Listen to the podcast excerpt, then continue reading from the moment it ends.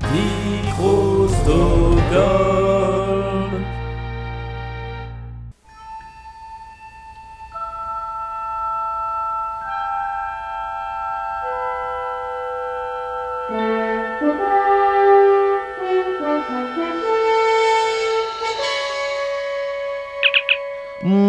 De bord du capitaine.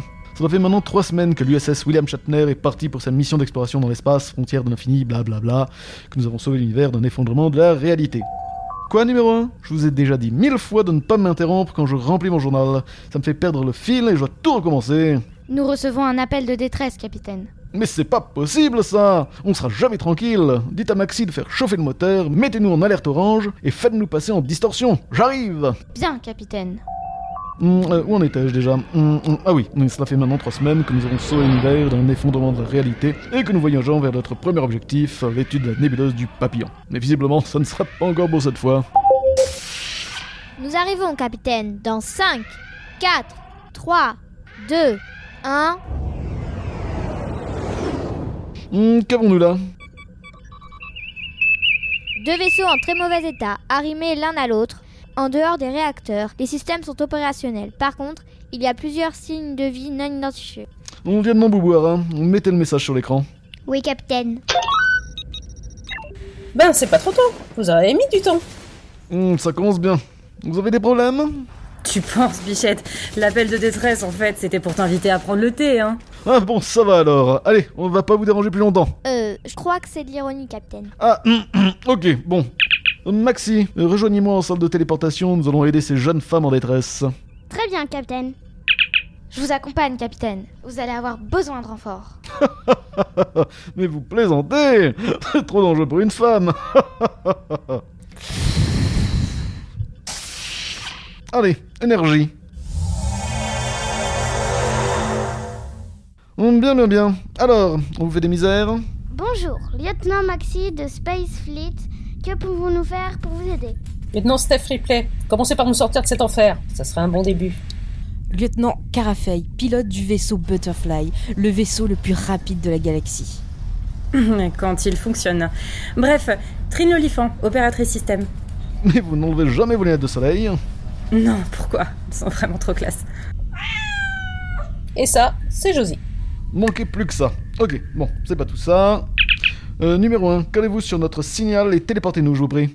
Hmm, désolé, capitaine. Nous venons de recevoir un message prioritaire de Space Fleet nous demandant de rejoindre l'USS Leonard Nimoy qui dirige non loin d'un trou noir. Nous vous envoyons une navette médicale. Elle va s'amérer au quai 5, non loin de votre position. Quoi? Très bien, numéro 1. Bonne chance pour votre mission. Et prenez soin de mon vaisseau. Merci, capitaine. Bonne chance à vous. Wouhou Enfin tranquille Hum, numéro 1, Oui, capitaine vous n'avez pas coupé votre communicateur. Oups Bon, allez, à plus C'est parti, mon kiki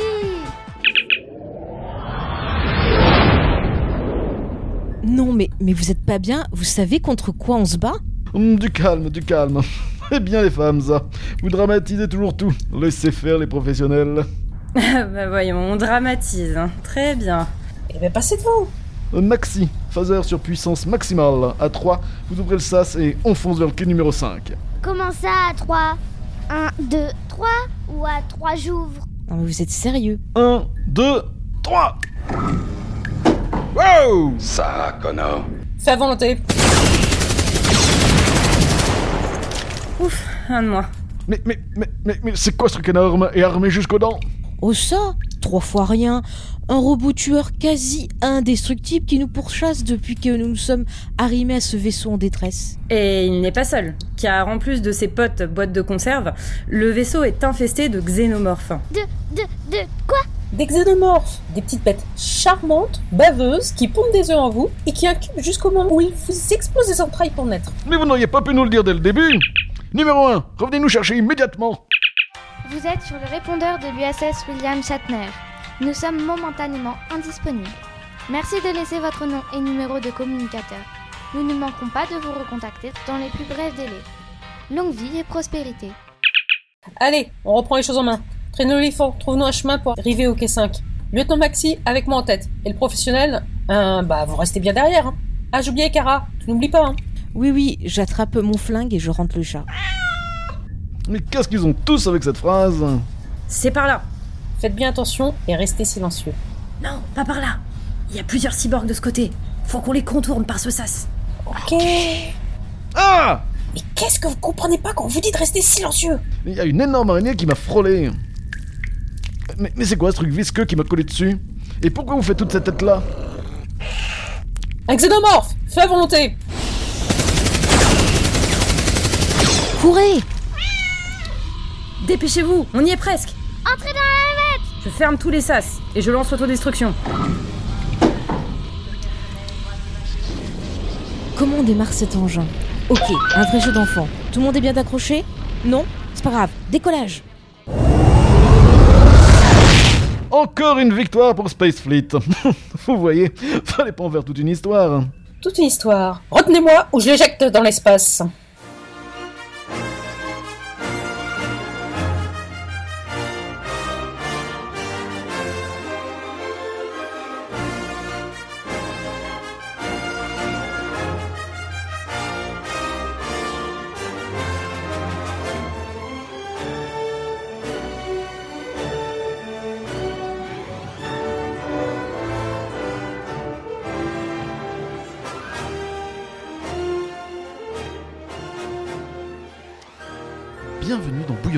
Spin-off de Décoinstabule, dans lequel des invités exceptionnels parlent de leur coup de cœur du moment ou discutent d'un thème en rapport avec le 9e art et l'animation. Comme je vous l'avais promis il y a quelques temps, et comme la scénette d'introduction vous l'a rappelé, nous allons continuer à voyager dans les étoiles, traverser l'espace-temps, rêver du futur, enfin en un mot comme en mille, continuer de parler de science-fiction. Pour cette émission, et comme pour la précédente, j'ai la chance et le privilège de recevoir trois expertes dans ce domaine, mais laissez-moi vous les présenter. Elle est journaliste, traductrice, autrice de pas moins de 4 œuvres de référence sur l'animation et la pop culture. Ce n'est pas quelques xénomorphes qui vont l'impressionner, c'est le lieutenant Stéphanie Chaptal. Bonjour. Elle aussi n'a pas froid aux yeux, les internets n'ont aucun secret pour elle, elle est booktubeuse, se passionne pour tous les genres littéraires, elle est aussi sociétaire du podcast Mana et Plasma, elle ne pirate pas les réseaux, elle les fait vivre grâce à ses conseils littéraires, c'est l'opératrice réseau Olifant. Salut C'est la daronne du podcast Game, coproductrice de Geek en série, on a supprimé les rushs, Comics Discovery et de la chaîne Twitch James et Faille. Jusqu'où ira-t-elle car même le ciel n'est pas une limite pour elle, c'est John Faille. Salut, bah merci de me recevoir. Mesdames, bonjour et merci encore d'avoir accepté de participer à ce bouillon de bulle spécial SF. Quand je vous ai invité à participer à cette émission, je vous ai demandé de présenter une BD ou un dessin animé de science-fiction qui vous a marqué, dans votre jeunesse ou plus tard. Mais avant de commencer, j'aimerais savoir, pour vous, comment vous définissez la science-fiction et qu'est-ce que vous attendez d'une bonne œuvre de SF Alors, qui veut commencer? Ah bah ça va être Stéphanie du coup, D'accord, bah pourquoi pas? parce que t'es la seule que je vois. Je suis la seule qui est en vidéo, donc t'as vu euh, mon truc, c'est ça Euh, bah, En fait, euh, qu'est-ce qu'une une SF bah, C'est une histoire qui, a, qui parle du futur ou de- d'ailleurs d'autres mondes, que ce soit des mondes dans l'espace ou des mondes euh, sur Terre et autres, et où euh, bah, ça ne repose pas forcément sur la magie. Même si toute science euh, suffisamment avancée est proche de la magie, merci Arthur C. Clarke. Et qu'est-ce que c'est qu'une bonne histoire de SF bah, C'est une histoire que tu prends plaisir à lire ou à regarder ou à, par- à jouer ou à ce que tu veux la première fois et généralement que tu reviens régulièrement. C'est tout. Et qu'à chaque fois tu prends plaisir, tu découvres quelque chose d'autre euh, et autre. Voilà.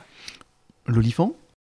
Euh, ouais, bah pour rebondir euh, sur ce que dit Stéphanie, euh, je pense qu'effectivement une œuvre de science-fiction, c'est une œuvre qui parle du futur.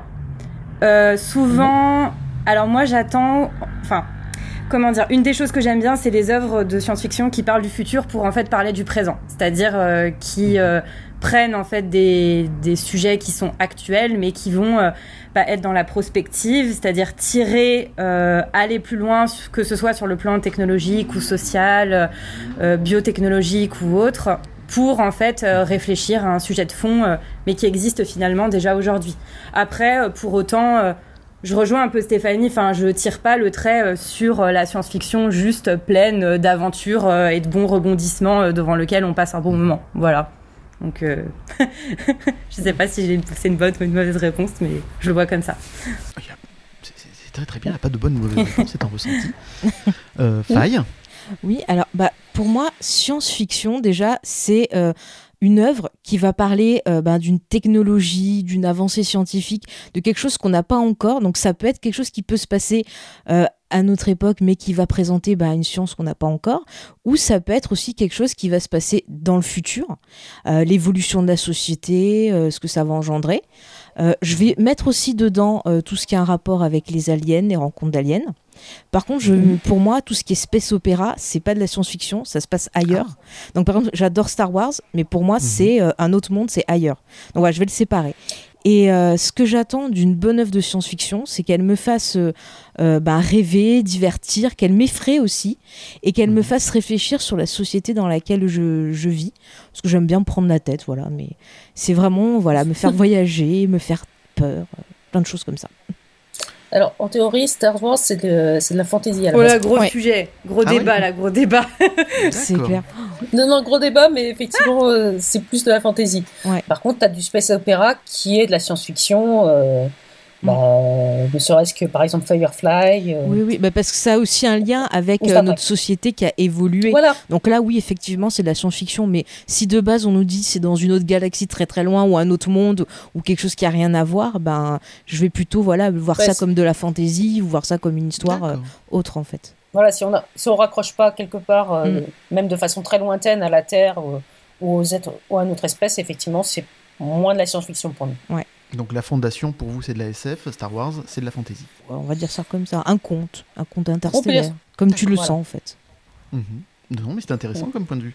C'est vrai que moi du fait qu'il y ait des vaisseaux etc et de l'espace pour moi ça rentre forcément dans la science-fiction mais je vois que c'est pas euh, une obligation en fait. Bah écoute, je vais te dire, je vais citer un exemple, ça va vous faire rire, mais prenez la série Grey's Anatomy. En fait, comme il parle de sciences qui n'existent pas encore, qui n'ont pas de vraie Mhm. application dans certains épisodes, ça peut parfois donner un petit côté science-fiction si euh, on le voit de ce côté-là en fait. Et c'est vrai que souvent Mhm. ça fait rire, mais on peut le, le voir un peu de cet aperçu-là. Mais bon, c'est quand même pas le cœur de la série. hein. Non, c'est pas le cas. Et en général, euh, j'ai remarqué que plus, euh, plus ça a tendance à se rapprocher de nous, euh, plus on a tendance à parler euh, d'anticipation au lieu de science-fiction. Ouais. Ouais. Mm. Mais pour moi, ça reste. Moi, je croyais que l'anticipation, c'était seulement quand c'était de la littérature blanche.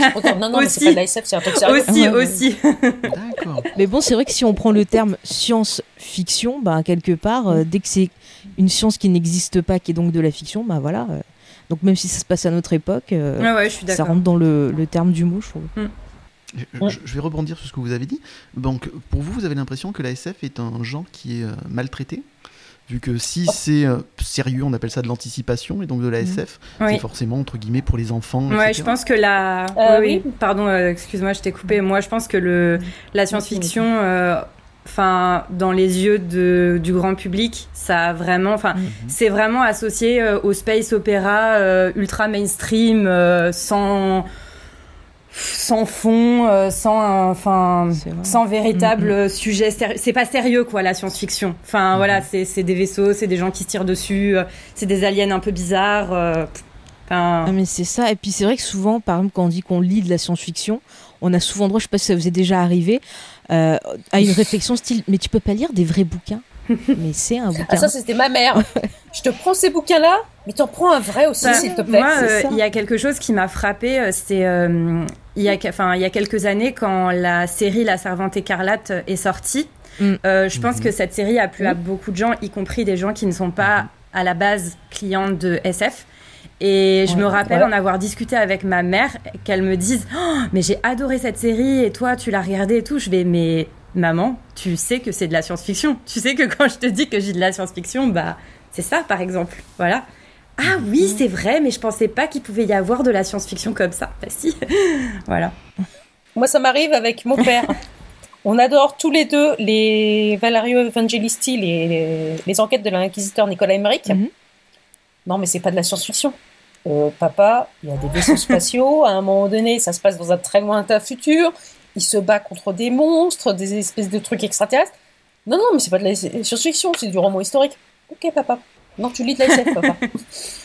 mais euh, c'est. Après, si je mets la casquette autrice euh, et autres, Mhm. même si je n'écris pas de fiction, tu t'aperçois très facilement que non, mais c'est pas sérieux, tu vas pas encore nous parler de science-fiction. Ouais. Tu peux pas nous parler d'un truc un peu plus euh, sérieux. euh. Il y a certainement des choses à dire dans le domaine et qui ne soient pas de la SF. Bah si. Parce que Mhm. la science-fiction. euh, Moi, entre autres, je travaille pour un, un journal qui s'adresse aux banquiers Mhm. un journal professionnel pour les banquiers. Et euh, je fais, à un moment donné, j'ai fait les crypto-monnaies et j'ai fait, bah oui, on va parler de Cory Doctorow, on va parler de. Ouais, mais c'est de la SF. Oui, mais enfin, c'est Cory Doctorow qui a fait le premier de parler d'une monnaie basée sur euh, les réseaux sociaux. Mhm. Or, euh, c'est ce qui se passe en ce moment avec le crédit social en Chine, tout ça, c'est ça. Ah, ah ouais. Mm. Bah oui, ah oui. Bah, Mais c'est vrai que euh, la plupart des gens considèrent que la SF, déjà, se vend moins bien que euh, les autres littératures. Mhm. Et puis, ça fait partie des mauvais genres, avec la Ouais. fantasy, avec le fantastique, avec le polar. c'est ça. Est-ce que vous pensez que c'est euh, c'est uniquement dans le marché euh, francophone ou est-ce que c'est euh, global? Non, c'est un peu généralisé partout, Ouais, Même aux. États-Unis? Même aux US. D'accord. Bah, c'est vrai que tout ce qui est un peu même les. Bon, là, je vais pas parler plus des séries euh, de science-fiction, mais c'est vrai que Mhm. par exemple, bah, les séries de SF, que ce soit aux États-Unis ou même en France, c'est vraiment vu comme euh, une niche à part. Euh, on se moque souvent un peu. Bah, par exemple, je prends les fans de Star Trek, les pauvres, ils s'en prennent souvent plein la, plein la figure. donc c'est c'est parfois ouais, assez compliqué quand on dit qu'on aime euh, une œuvre euh, bah, de science-fiction, voire même fantastique. Euh, bah, on nous dit ouais, c'est sympathique, mais il y a rien d'intéressant derrière. Donc euh, voilà, enfin moi je vois par rapport à mon expérience aussi, bah, quand j'ai fait mon bac, en fait mon bac, j'avais une option histoire des arts et mon sujet pour mon dossier, c'était la ville dans le cinéma de science-fiction. Mais j'ai galéré pour défendre ça parce que direct, les examinateurs m'ont pris de haut Mhm. parce que j'avais choisi ce, ce genre-là. Et euh, bah voilà, quand on prend des exemples de, de- de films genre Blade Runner et tout, pourtant pour ce qui est la ville, c'est super passionnant. C'est clair. parce qu'on a différents types Mhm. voilà on a différents types de, de villes. On a des très positifs des utopiques euh, des dystopiques. On a plein de choses comme ça. Et c'était passionnant. Et euh, il faut vraiment insister pour euh, ben, euh, montrer l'intérêt euh, ben, de, de ce genre-là. Et je le vois encore ben, quand on parle de films, quand on parle de séries, de livres, il faut toujours essayer d'expliquer. Et puis quand on dit, ah mais tiens, euh, là j'ai vu telle analyse sur la société, je repense genre Anne Mantel, euh, quand on commence à parler d'Anne Mantel et qu'on explique, souvent c'est genre, ah tu te prends trop la tête. Mais non, c'est ce qu'il y a dedans, quoi. Enfin, Mhm, tout à fait. Bah oui, c'est c'est ce qui est ce qui fait l'intérêt de la SF, bah oui, de la bonne SF, c'est que ça te fait rêver, ça te fait imaginer, mais en même temps ça te fait réfléchir. mais oui. Après, si je réfléchis à un, s- à un pays où la SF et la littérature de genre, en Mhm. fait, n'est pas littérature ou euh, cinéma de genre, n'est pas déconsidérée, bah, il y a le Japon. C'est vrai. Oui, oui, c'est sûr. Mm. Il y a le Japon où il y a de tout, euh, il y a toujours eu de la SF euh, plus ou moins importante. Mm. Et dans les mangas, on trouve tous les genres, dans l'animé, on trouve tous les genres, et euh, c'est surtout tous les genres, tous les publics, toutes les tranches d'âge. Il y a de la SF Mm. pour vieillards Ouais, ouais. Mm. dans les mangas. C'est vrai. Et pour tout petit, il y a tout- vraiment pour toutes les tranches d'âge. Mhm. Est-ce que c'est pas dû aussi à leur histoire et euh, souvent au traumatisme de Hiroshima, non? Qui sont tombés dans Pas la que- SF pas que, euh, je pense, grâce à non. ça. Pas que- Pas que, parce qu'il y avait déjà, euh, il y a déjà, entre guillemets, de la SF avant, Mhm. bien avant. Alors c'est plus euh, du fantastique, euh, de la proto-SF, euh, comme on peut dire que Jules Verne c'est de la SF, Mhm. ou euh, Cyrano de Bergerac. Mhm. Mais il y avait déjà des traces. D'accord. Ouais, dans les légendes, non? Dans les légendes japonaises. Dans les légendes, mais pas que dans les légendes, parce qu'ils imaginaient, il y a déjà des histoires où on imagine des, des solutions euh, qui n'étaient pas du tout possibles à l'époque, Mhm. mais euh, et qui étaient, bon, souvent, ils disaient, ouais, ça vient de Chine, quand c'était de la SF, mais, mais c'est un truc qui, effectivement, euh, à ma connaissance, c'est l'un des pays où il n'y a pas de d'a priori négatif particulier. Sauf si c'est euh, une consommation euh, telle que la- les personnes deviennent otak. Mais Mm. Mhm. Bah, écoutez, merci. Surtout que je me disais qu'en plus, euh, la pop culture est de plus en plus mise en avant, que ce soit à la télévision, Mhm. à la radio, euh, dont euh, Mhm. l'excellente émission de Frédéric Sigrist, Blockbuster sur France Inter. Et malgré ça, malgré que la pop culture nous touche tous, dans tous les domaines, que ce Mhm. soit les jeux vidéo, la- les films, les séries, les romans, etc., ça reste quand même un- en France, et visiblement, comme vous le dites, à l'étranger, comme un sous-genre. Malgré ça, malgré que, en fait, la, la pop culture vient avec la génération, on va dire, de- des, qua- des- pas des quadras, mais même encore avant. Et malgré ça, malgré que cette euh, génération prenne de plus en plus d'importance dans la société, ainsi de suite, elle est quand même considérée encore, cette science-fiction, comme mal vue. Mais regarde, là j'ai un copain sur Twitter, il a passé une- une- un extrait de reportage où on disait attention à l'addiction aux jeux vidéo, c'est dangereux, machin. La personne était en train de jouer à Halo ou je sais plus Mhm. quel autre jeu. Et j'ai fait attends, t'es gentil, mais je regardais, j'avais exactement ce genre de message qui passait quand j'étais ado, moi. Mhm. Ouais. Donc c'est toujours la même chose. Or, je rappelle une chose, le premier produit culturel, c'est le jeu vidéo. Absolument. Mm. Première Moins industrie. devant le cinéma, l'animation, le manga et autres. Mhm. Et, euh, Après, je, pense qu'on va, on va vers le mieux quand même pour le jeu vidéo. Parce que je me dis maintenant, Oui. t'as des générations de, de gamers qui sont adultes. Enfin, de plus en plus, euh, toutes les générations étaient en contact avec le jeu vidéo. Je suis d'accord qu'on n'est pas encore. euh, c'est pas encore glorieux, Oui, mais c'est- mais.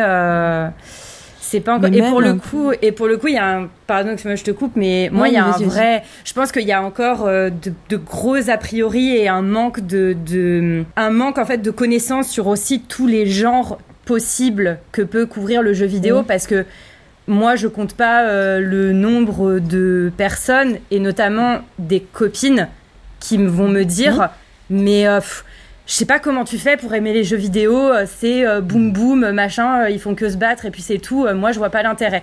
Et là, je passe quelques minutes à expliquer que, mais tu sais, il y, a, il y a tout type de jeux vidéo, enfin tu peux trouver de- des choses multiples. Et enfin voilà. Et c'est les- c'est- Mm. et c'est pas les mêmes filles qui sont en train de. Qui, dès qu'elles ont 5 minutes, elles jouent à Candy Crush ou un truc comme ça sur leur téléphone. Le pire, c'est oui, parfois oui, mais euh, je, je critique Bah oui, pas. bah c'est du jeu vidéo. Après, je, je critique pas parce que, enfin, je veux dire, euh, je pense que les, les nanas ont pas encore euh, la vie facile dans ce secteur, mais, mais, C'est clair. Ah bah, Non, mais bon, euh, en tout cas, ouais, je pense que ça. C'est vrai que SF et jeux vidéo, c'est vite associé, et je pense que ça aide. Comme les jeux vidéo n'ont pas encore une super image, de facto, ça peut se répercuter peut-être euh, sur la SF, qui est pour le coup un genre très représenté dans le domaine du jeu vidéo. Enfin voilà. Mm, ouais.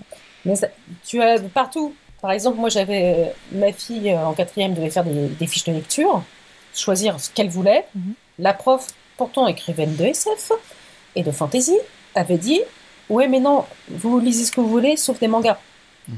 Hmm, ouais. Hmm, Pardon, mais pourquoi? Mais non, mais des vrais livres. Mhm. Pardon Oui, bah ça, euh, je Elle- elle je aurait crois que dû je lui ai ramené l'intégrale des Akira, je l'ai posée sur son bureau. Je fais là, la- ça va comme lecture?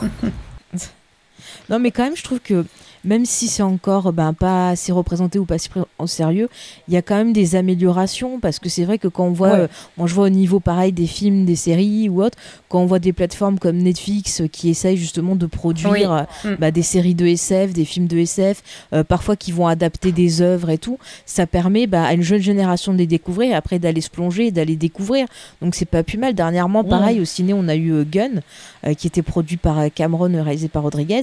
Bah, j'ai eu des Ouais. gens autour de moi qui sont allés découvrir le manga et ça m'a fait euh, Mhm. super plaisir parce Ouais. qu'il est vraiment excellent. C'est une chouette œuvre de Et pour SF. une fois, l'adaptation du manga est pas mal du tout pour un truc hollywoodien. Mm, mm. Moi, j'ai pas bien mal. aimé. Je trouvais quand même qu'il y avait un côté un peu froid, mais c'est plus dans le, la technologie en fait, ce qui m'a. Il y avait un côté froid, mais moi qui avais dû me taper euh, donc Gun et Ghost in the Shell, Ouais. Y compris le film pour, la- pour le même bouquin, et ben je me suis dit que Battle Angel Alita était quand même Ah oui. vachement mieux que Ghost in the Shell le film. Oui, non, mais en termes de scénario, j'ai rien à dire. Je trouve que c'est quand même pas mal fait. Pour tout ce qu'il y avait à Et- apporter en un film, c'était quand même pas mal. Mais Ghost in the Shell, euh, Et- c'est autre chose. Après, euh, tu vois, par exemple, euh, il... t'as as des initiatives, mais c'est vrai que, Mm. en fait, le problème aussi, je pense, c'est hum, la SF et peut-être encore plus que la fantasy, ça coûte cher. En fait, Ouais. le problème, c'est Ouais. que pour faire un truc euh, qui rende bien, ça coûte cher. Et tu vois, moi, je suis hyper triste de voir qu'une série comme euh, The Expense, qui franchement est top, je Elle trouve, était excellente. eh ben, euh, ne va pas être, euh, ne va pas être poursuivie, quoi. Que la, Mm. la prochaine Alors- saison, c'est la dernière. Oui, alors le truc c'est que c'était prévu. Faisait C'était 5 prévu qu'elle ouais, c'est, euh, je- Alors la source c'est euh, l'un des deux, l'un des deux c'est Ty, Ty Taylor. Ouais. Donc l'un des deux, James et Sakurai, disait non, on ne veut pas aller plus loin. Ah, ok. Et, et c'est comme ils ont prévu que la série de bouquins, on attend le neuvième, il n'y aura plus de bouquins après. Ah, bah, si c'est Ah, leur ok. choix. Il n'y Bah, aura tu pas vois, de bouquins je- je après, pensais- il n'y aura pas de préquel. Ok. Ah bah je pensais pas, tu vois. C'est leur choix. Je pensais que c'était un, un- enfin je pensais que c'était un aveu de, de... Non, ok, non. ça marche. Non, pour le coup, là, ils, se sont battus. euh, Elle aurait dû s'arrêter Ouais, ouais. euh, à la 3, elle a été sauvée. Ouais. Il y a eu le problème avec l'acteur qui jouait euh, Alex, Ouais, Cass le euh, pilote. Qui, voilà, qui s'est fait virer et donc le personnage s'est fait tuer. Euh, il s'est fait virer pour euh, comportement indécent euh, et harcèlement. Et euh, mais c'était prévu de toute façon qu'elle s'arrête euh, au bout de cinq saisons. Ok. Ah bah tu vois, je savais pas. Mais par contre, pour le coup, c'est vraiment une histoire de passionné cette série. Mhm. Ah mais elle est Parce que géniale. bon, les, les auteurs sont producteurs et euh, celui qui joue Aid- euh, Aiden, Mhm. Il a, il a appris le truc. Il est arrivé chez son agent avec les trois bouquins. Il fait Je veux y être. Je veux y être. Il est horrible. et en fait, il- quand il a passé l'audition, il a pris les bouquins carrément pour euh, se faire à l'audition. Ah bah il a raison. Donc, euh, ah oui, oui, non, mais euh, lui, il a eu le rôle. euh, Mhm. Ils sont tous. euh, alors, certains ont découvert la série, les bouquins en étant sur la série, mais alors lui, pour le coup, c'est un. Dans le genre euh, fondu de SF, euh, il est pas mal. Attends, je trouve qu'on a eu une période un peu creuse au niveau des séries de SF, mais là, ces, ces deux dernières, deux, deux, trois dernières années, on a eu d'excellentes productions, Mm. comme The Expanse, comme vous le disiez, et aussi euh, For All Mankind actuellement sur ouais, euh, très bien Apple aussi. Plus, qui est exceptionnel. Je n'ai toujours pas fini la de- une seconde saison, donc ne me spoilez pas, Ah parce non, que le mais- neuvième épisode est pas complet. Ah, non, Je suis tristesse, mais, Mais je vais la attends, voir. mais je regarde pas. Ça va être Mais il faut que je regarde. Ah, Ah mais oui, c'est excellent. ça sur Apple l'écriture des TV, mais elle est très très bien. Bah, Tale, j'ai un peu euh, décroché. Exceptionnel. Mais euh, Euh, moi, For All accroché. Mankind, euh, oh là là, mais c'était vraiment la belle surprise. hein. Ah oui, clairement. Oh là là. Alors, juste pour info, et je fais de la pub, même si j'ai, je suis pas, j'ai aucune action chez eux. Mhm. Shadows, Oui, le service de SVOD, qui Oui. est vraiment Ah oui. excellente plateforme aussi. qui s'ouvre au-delà de l'horreur et du fantastique à la SF, Mm. aussi bien en, anima- en animation qu'en vrai. Et euh, là, je vous cache pas, j'ai fait un sujet sur les courts-métrages d'animation pour euh, le prochain Animeland. Mhm. Mais ils ont des petits bijoux de courts-métrages, Mhm. que ce soit en animation ou en tout, ça vaut largement le coup. Si, si à l'occasion tu veux nous faire des conseils euh, Ah de, ouais, de films d'animation, on est preneur dans des coins stables. Donc c'est quand tu veux, tu as ton rond de Ah bah, serviette écoute, dans l'émission. Écoute, ça sera avec plaisir, hein, parce qu'il y a, il y a des choses qui arrivent qui vont être très très sympas. Mhm. Et on en parle euh, régulièrement, mais euh, bon, moi pour Animeland, je suis plus l'animation américaine, mais ça Mhm. m'arrive de suivre aussi de l'animé euh, japonais et autres. Ah, nous on prend tout, nous, nous c'est l'animation en général, on aime tout et on aime faire découvrir, donc euh, tu es la bienvenue. Voilà. Eh ben, il n'y a pas de souci. Là, le prochain truc que je guette, c'est Batman The Long Halloween en animation. Euh, mesdames, on va maintenant passer à vos donc, chroniques euh, sur une œuvre de SF qui vous a marqué. Euh, Stéphanie, est-ce que tu veux commencer? Si tu veux. Donc, une œuvre de S- une œuvre de SF qui m'a marqué. Mhm. Bah, si on commençait, si on parlait de la première BD qui m'a plongé Mhm. dans la SF. Très bien. En fait, il y en a deux. Il y en a une que je lisais euh, dans les travées du, carrefour, euh, petite, en attendant que mes parents fassent les courses, qui était les Yoko Tsuno, Mhm. français, mais que je n'ai pas conservé. Et il y en a une qui m'a énormément marqué parce que c'était les premières BD que j'achetais avec mon argent de Mhm. poche. Les Strange, c'était la, les X-Men de Claremont, Cockrum et Barn. Mhm. Alors, je vous situe, et là, effectivement, j'avoue, je suis vieille. J'ai acheté ça, j'avais 6-7 ans. Mhm. J'achetais ça, j'achetais pas le journal de Mickey, j'achetais pas Pif, j'achetais Strange. Et je découvre des histoires où il y a de l'action dans tous les sens, où il y a plein de couleurs, où ça passe tout le temps. Et j'ai toujours habité, j'ai toujours habité en banlieue. Mhm. Et où surtout, bah, les personnages ressemblaient aux gens autour de moi. T'avais une femme, une grande femme noire, euh, des gens de toutes les couleurs, de toutes les. J'avais, t'avais un Russe. Bon, moi, j'avais surtout des des Slovaques euh, et des Tchèques dans mon entourage euh, de banlieue, mais ça changeait. T'avais de tout et t'avais des gamins. Et t'avais, euh, moi, t'avais la- ce qui m'avait le plus marqué, c'était Kitty Pride. Mhm. La gamine, elle avait mal à la tête, elle découvre des super pouvoirs, et après, elle va dans des, dans des histoires galactiques à tout va, elle se, elle se récupère comme animal de compagnie un dragon. C'est magnifique. Mais en même temps, eh oh, t'es en retard là, faut que t'ailles à ton cours de danse. Bon, bah ok, j'y vais. et c'était génial, c'était le mélange action, tout ça, et surtout, t'avais des femmes, Mhm. t'avais des vraies femmes, Mhm. et qui dépendaient pas des uns et des autres. Et qui, même une qui est devenue chef des X-Men d'ailleurs. Euh, ben, même euh, pas une, parce Pas que une, je, y a. Bon, la première, c'était Oro qui est devenue chaîne des X-Men, donc Tornade en français, Storm Mhm. en anglais. Alors qu'elle n'avait plus ses pouvoirs Mhm. et qu'elle a battu au couteau euh, Cyclope. Après, Jean a, des- euh, a eu son propre groupe, Kitty a eu son propre groupe, Mhm. et elles avaient chacune leur personnalité et elles dépendaient pas des mecs de la bande. Elles faisaient partie de la bande comme tout le monde. Et donc, tu as découvert les X-Men quand tu avais 6-7 ans, tu me dis? Mais les Ouais. X-Men, ça, ça, ça fait quoi? Ça fait 60 ans maintenant que ça existe. Donc, je veux dire que la place de, de ces femmes fortes, de ces héroïnes, existe depuis très très longtemps. Ah oui, oui, alors les X-Men existent depuis 63. Moi, je les ai découverts avec le second run, celui qui est sorti en 71 en Fran- en- aux États-Unis, Mhm. et donc qui a mis 10 ans à venir à peu près en France, grosso modo. Et, et donc, et c'est run qui, où il y a des personnages russes, des personnages qui sont vraiment visiblement pas humains, Mhm. comme euh, Diablo en français et Nightcrawler en anglais. T'as Ororo, qui est une femme noire euh, africaine, afro-américaine. Tu as des Indiens, tu as vraiment. Et tu as des gens de tous les pays. Parce que dans les, au départ, l'équipe euh, originale des X-Men, euh, c'est des blancs américains. Mhm. Et tu as une femme qui est la petite amie euh, de l'un d'entre eux. Et puis les autres qui sont papillons, ah, Jean, c'est mignonne et tout. Là, on se retrouvait avec une équipe. Les gens étaient soit plus vieux, soit euh, plus jeunes. Tu avais des Africains, des Europes de l'Est. Et à l'époque, on était en pleine guerre froide. Tu te retrouvais avec des Soviétiques. Tu avais des Européens. Kurt, il est allemand. Tu avais, de... avais des hommes, des femmes. Et tu avais des gens de tout. Et c'était ça qui était intéressant. C'était varié. Et qui se laissait pas faire. À un moment donné, euh, Charles Xavier, euh, je me souviens, euh, Wolverine qui arrêtait pas de lui dire, et à l'époque arrêtait pas de lui dire, non mais c'est bon, oh, j'ai passé l'âge qu'on me donne des instructions. Mhm. Donc c'était, c'était ça qui était intéressant. C'était ce mélange. Tu nous as dit que donc, euh, Kitty était un de tes personnages préférés. Euh, Mhm. Est-ce qu'avec le temps, il y a eu de nouveaux personnages qui t'ont marqué dans X-Men? Alors dans X-Men, euh, y a- j'ai j'ai toujours un gros gros faible pour Kitty, pour euh, Tornade et pour euh, Jean Grey. Après, au fur et à mesure, dans les nouveaux, il y en a qui m'intéressent. Euh, les seuls que j'ai bien aimés du, du gang de Grant Morrison, c'est les Stepford Cuckoo, Mhm.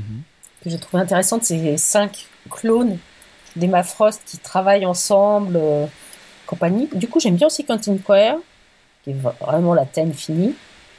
Et j'aime, au fur et à mesure, j'aime bien les nouveaux. Et chez Marvel, en fait, la personne, mon dernier gros coup de cœur n'est pas une X-Men, c'est la nouvelle Miss Marvel, D'accord. que je trouve très très intéressante. Kamala Khan. Est-ce que les adaptations cinématographiques pour toi sont à la hauteur des comics? On va dire que ça aurait été bien qu'ils les lisent, les comics. Wow. Hein voilà. Voilà, voilà. Je crois que c'est clair. Alors, autant il y a certains, euh, certains acteurs qui sont très bons. Mhm. Wolverine. James McAvoy et Patrick Stewart sont très très bons en Charles Xavier. Euh, la seule, à mon avis, la seule vraie bonne adaptation, c'est Logan. Mhm. Le, le dernier de la trilogie, hein, du coup. Voilà. Autant j'ai bien aimé les trois Wolverine, Mhm. même s'ils sont un peu euh, mais Logan, là, c'est la vraie baffe. Mhm. Et euh, c'est, pour moi, c'est vraiment le seul vraiment très bon film de mutant. J'avoue que j'étais hyper touché par la fin de Logan. Ce- ce- Ouais. Cette dernière image, etc., moi, le- j'ai trouvé exceptionnel. Je trouve que le film se vaut, mais rien que pour cette image de fin. En fait, je, Mm. je spoile pas, mais euh, on va faire alerte spoiler du coup, pour ceux qui ne l'ont pas vu. Mais à la fin, donc sur la tombe. euh, Ah non, je l'ai pas vu. Oh ben je ne dis rien alors. Bon, donc voilà. Mais Enfin, regarde, la, la dernière il est image magnifique. du film Bah ouais, m'a en- énormément en fait, touché et je trouve que c'est exceptionnel. Rien que cette image-là, c'est une image, c'est- tout. Elle est juste Mais fabuleuse. la, Elle la mise en scène exprime est tellement de choses. Enfin, je veux dire, Mm. Logan, euh, c'est c'est vraiment euh, celui qui m'a le plus convaincu. Euh, il m'a Mm. même convaincu sur Hugh Jackman, alors que je ne peux pas le blairer. Ah oui Enfin, Ah ouais. C'est vraiment. euh, j'ai détesté tout du long et c'est le seul où je l'ai trouvé vraiment excellent. Euh, Il y a tout un côté, je trouve, western dans la façon dont c'est filmé, Mhm. la construction des plans. mais c'est un Mais western. c'est ça, et, je trouve que c'est celui qui, qui adapte le. Enfin, je sais pas, j'ai retrouvé vraiment l'ambiance euh, du personnage, euh, de l'univers. Mais c'est vrai que bah, moi aussi, je suis très très fan des X-Men, donc euh, Mhm. je, je- je suis tout à fait d'accord avec euh, voilà, le, le run que, que tu as choisi et tout. Mais c'est vrai que les films, moi, j'ai toujours été déçu, euh, à part First Class, qui était quand même sympathique. Mais après, j'étais plutôt, plutôt déçu. Euh, sinon, dans les acteurs, je retiendrai euh, Ian McKellen, parce que voilà, Gandalf, euh, je l'adore d'amour. Mais je trouvais qu'il était très bien en Magneto, donc. Ah oui, non, mais il est, il est Excellent. excellent, Magneto. Ouais, ouais. Je suis d'accord avec toi. Euh, Et, et après, Faye, c'est c'est quoi ton, ton X-Men préféré? Mon X-Men préféré euh, ben Moi, j'ai une, une passion pour euh, Jean Grey et Mhm. Tornade. Ouais. Je peux pas choisir entre les deux. ah, c'est normal. Elles sont toutes, elles sont toutes les deux différentes, Ah. mais elles se répondent l'une à Ah, l'autre. elles sont magnifiques. Et après, c'est, je dirais rien. J'ai le phénix noir dans le dos. Ah, trop bien. Et, et l'olifant, est-ce que toi, les X-Men, c'est une série que tu, tu as aimée? Euh, je t'avoue, de loin. En fait, euh, moi, euh, j'ai connu les X-Men grâce à la série euh, d'animation, au dessin animé Du qui dimanche passait. matin sur France 3 Oui, voilà. Parce que je pense que je suis peut-être, je pense que je suis peut-être un peu plus jeune que certains, certaines. Et du coup, donc euh, ouais, je, je l'ai connu comme ça. Et c'est vrai que j'adorais, mais j'admets, je ne suis jamais allée plus loin. Je suis pas, j'avoue, une lectrice de comics en fait. Donc euh, et les films, honnêtement. Je, en fait, j'aime bien cet univers et franchement, je me dis qu'il faudrait carrément que je me penche dessus. Mais non, je Mhm. connais pas plus que ça, très honnêtement. Il y a tellement de choses à découvrir dans les comics et le problème c'est que ça se renouvelle tellement régulièrement qu'à un moment donné il faut, voilà, faut se dire tiens je vais prendre telle partie point parce que sinon après il y en a tellement à découvrir il y a un temps fou euh, pour, pour- pour vraiment apprécier tout ça. Mm. Moi je me rappelle que c'est grâce à mon papa que j'ai aimé euh, donc, les bandes dessinées, les comics j'avais le même âge que Stéphanie vers 4, 5 ans, 6 ans il m'emmenait euh, euh, comment s'appelle au point presse et à chaque fois il y avait les petits euh, journaux etc. Alors il y avait Mickey etc. Mais lui c'était pas Mickey, il me donnait donc les X-Men, il me donnait les super-héros, Iron Man, les Avengers etc. avec des vieux dessins donc des années euh, ouais, de- Mhm. 70-80 parce que nous ça arrive un peu plus tard du coup. Mhm. et c'est vrai que c'est comme ça que j'ai appris à, à aimer euh, la bande dessinée. Et donc voilà à chaque fois qu'on parle de comics je pense à mon papa. C'est pas mon, mon univers préféré mais en tout cas je pense à lui à chaque fois parce que j'ai découvert les, super-héros et la bande dessinée grâce à ça. Et donc je vois qu'on a eu à peu près la même chose Stéphanie et moi. Séquence émotion. exactement. Voilà. euh, bah écoute merci Stéphanie pour, pour ton conseil. Est-ce que quel est l'épisode qui t'a le plus marqué dans les X-Men? Et pourquoi Euh, en fait, le seul qui m'a fait pleurer, Mhm, qui est la, la fin de la saga du Phénix Noir, mhm. avec euh, c'est juste cette case où tu vois le visage de Jean qui tient celui de Cyclope en, lui- en lui disant adieu parce qu'elle est en train de se suicider. Et à l'époque, eh ben, je t'ai dit, je devais avoir euh, 8-9 ans quand je l'ai lu. Donc euh, moi, le concept de suicide, c'était largement au-dessus de ma tête. hein. À l'époque, on n'en parlait pas. Quand on est- Et euh, je me souviens que j'avais pleuré en, la- en lisant cette case-là, qui était la dernière du, du magazine. Et je l'ai racheté depuis euh, en intégrale euh, adulte. Et adulte, j'étais là. euh, voilà. Mhm. Alors je précise que je suis la fille qui n'a pas pleuré au tombeau des Lucioles. Ah, ça existe. Hein, voilà. Mais non. Oui Voilà, si, si, je n'ai pas pleuré. Je l'ai vu deux fois de suite Oh, et je n'ai pas pleuré. Euh, Est-ce qu'il y a un dessinateur dans l'univers des X-Men qui t'a le... qui t'a touché? Et lequel? Oh, il y en a beaucoup. Il y en a beaucoup. Mhm. Bah, il y a John Byrne parce que bon, je l'ai dans le dos, donc euh, c'est quelque chose. J'aime beaucoup Dave Cockrum à l'époque et euh, maintenant il y en a des, il y en a des très bons. J'aime beaucoup. euh, j'aime. Alors autant je détestais ce qu'a fait Grant Morrison, mais j'aimais beaucoup Frank Kittley et euh, j'aime beaucoup. Après, je suis passée sur d'autres. sur d'autres séries et euh, d'autres runs, donc je ne suis pas trop. J'aime beaucoup ce que fait Fiona Staples, par exemple, euh, avec Saga. Colin Duran, euh, j'aime énormément. Dans un genre complètement différent, euh, ce que fait Marguerite Bennett ou Anke, oui, ça me plaît aussi énormément. tu, tu laisses encore la place pour être surprise du coup tu restes pas oui, bloqué oui. sur les anciens auteurs qui t'ont touché, etc. Et les nouvelles Non, générations peuvent encore arriver à, à te donner Ah, de l'émotion euh, à la lecture de X-Men. Bien sûr. Dans les X-Men ou Mhm. dans ailleurs parce que je- du coup, je suis passée sur autre chose dans les comics. Je suis de- plus sur les indépendants maintenant. Mhm. Là, je suis en train de lire. euh, le dernier que je suis en train de lire, c'est Maddie, de, scénarisé par Duncan Jones, donc le fils de David Bowie, et Alex DeCampi, et où ils ont invité plein de dessinateurs dessus. Bon, c'est du cyberpunk, donc ça me parle. Et sinon, si, il y a un truc qui est très très bien, c'est ça. Oh, stress. j'adore. Ah, Je c'était trop suis bien, une fan totale. Et d'ailleurs, le prochain tome, il sort enfin là, dans pas longtemps. J'ai vu. Quoi, le tome 5 Ouais, ouais, ouais. Ah, Ah, Vous j'adore. pouvez m'en parler un peu parce que je Je connais l'ai. pas du tout. Je n'ai les... Alors, tu veux qu'on te parle de mon stress Euh, Oui, s'il vous Mais plaît. c'est pas de la, enfin, c'est pas vraiment de la science-fiction pour le coup, c'est de la fantaisie. Tant Non, c'est la hein, fantaisie. les, Ouais. les auditeurs de, de Décoinstabule et de euh, Bouillon de Bulle savent qu'on digresse très régulièrement, mais tant que c'est intéressant, euh, c'est Ah, mais c'est c'est une merveille. Moi, j'adore. Loli, tu veux le faire? Bah, vas-y. Et puis au pire, euh, je compléterai en disant ce que moi j'aime bien euh, dans cette série. Alors, alors bah, euh, Monstress, c'est quoi? C'est une série écrite et dessinée par deux femmes. Mhm. Marjorie Liu, Mm. que j'ai découvert justement avec une fanfic des X-Men. Mais euh, elle a- c'est pas elle aussi qui avait scénarisé, il me semble, un comics euh, solo dans le nouveau canon. Oui, ouais, bien c'est sûr. ça? Oui, bien sûr. Et Sana Takeda, qui est une, à la base une mangaka de Tokyo. Mm. Et elles ont imaginé un monde de fantasy où mélangeant les, l'univers chinois, l'univers japonais, l'univers américain, où des, les humains sont en guerre contre des espèces d'êtres différents, magiques. Mhm. Il y a plusieurs euh, êtres et il y a des puissances extérieures qui s'emparent des êtres pour leur donner des super pouvoirs. Et c'est, on arrive après la guerre. Mhm. Les humains vont tuer ces êtres magiques pour récupérer les pouvoirs, la puissance, et ils- et les autres essayent de se battre. Et on va suivre un des personnages qui est euh, Maïka. Maïka, et, ça- et qui va essayer de comprendre d'où elle vient, qui elle est, et qui en fait a quelque chose entre elles de beaucoup plus dangereux. Mm. Et c'est Ouais. très beau. Voilà. Et le, le côté graphique, c'est comment du coup?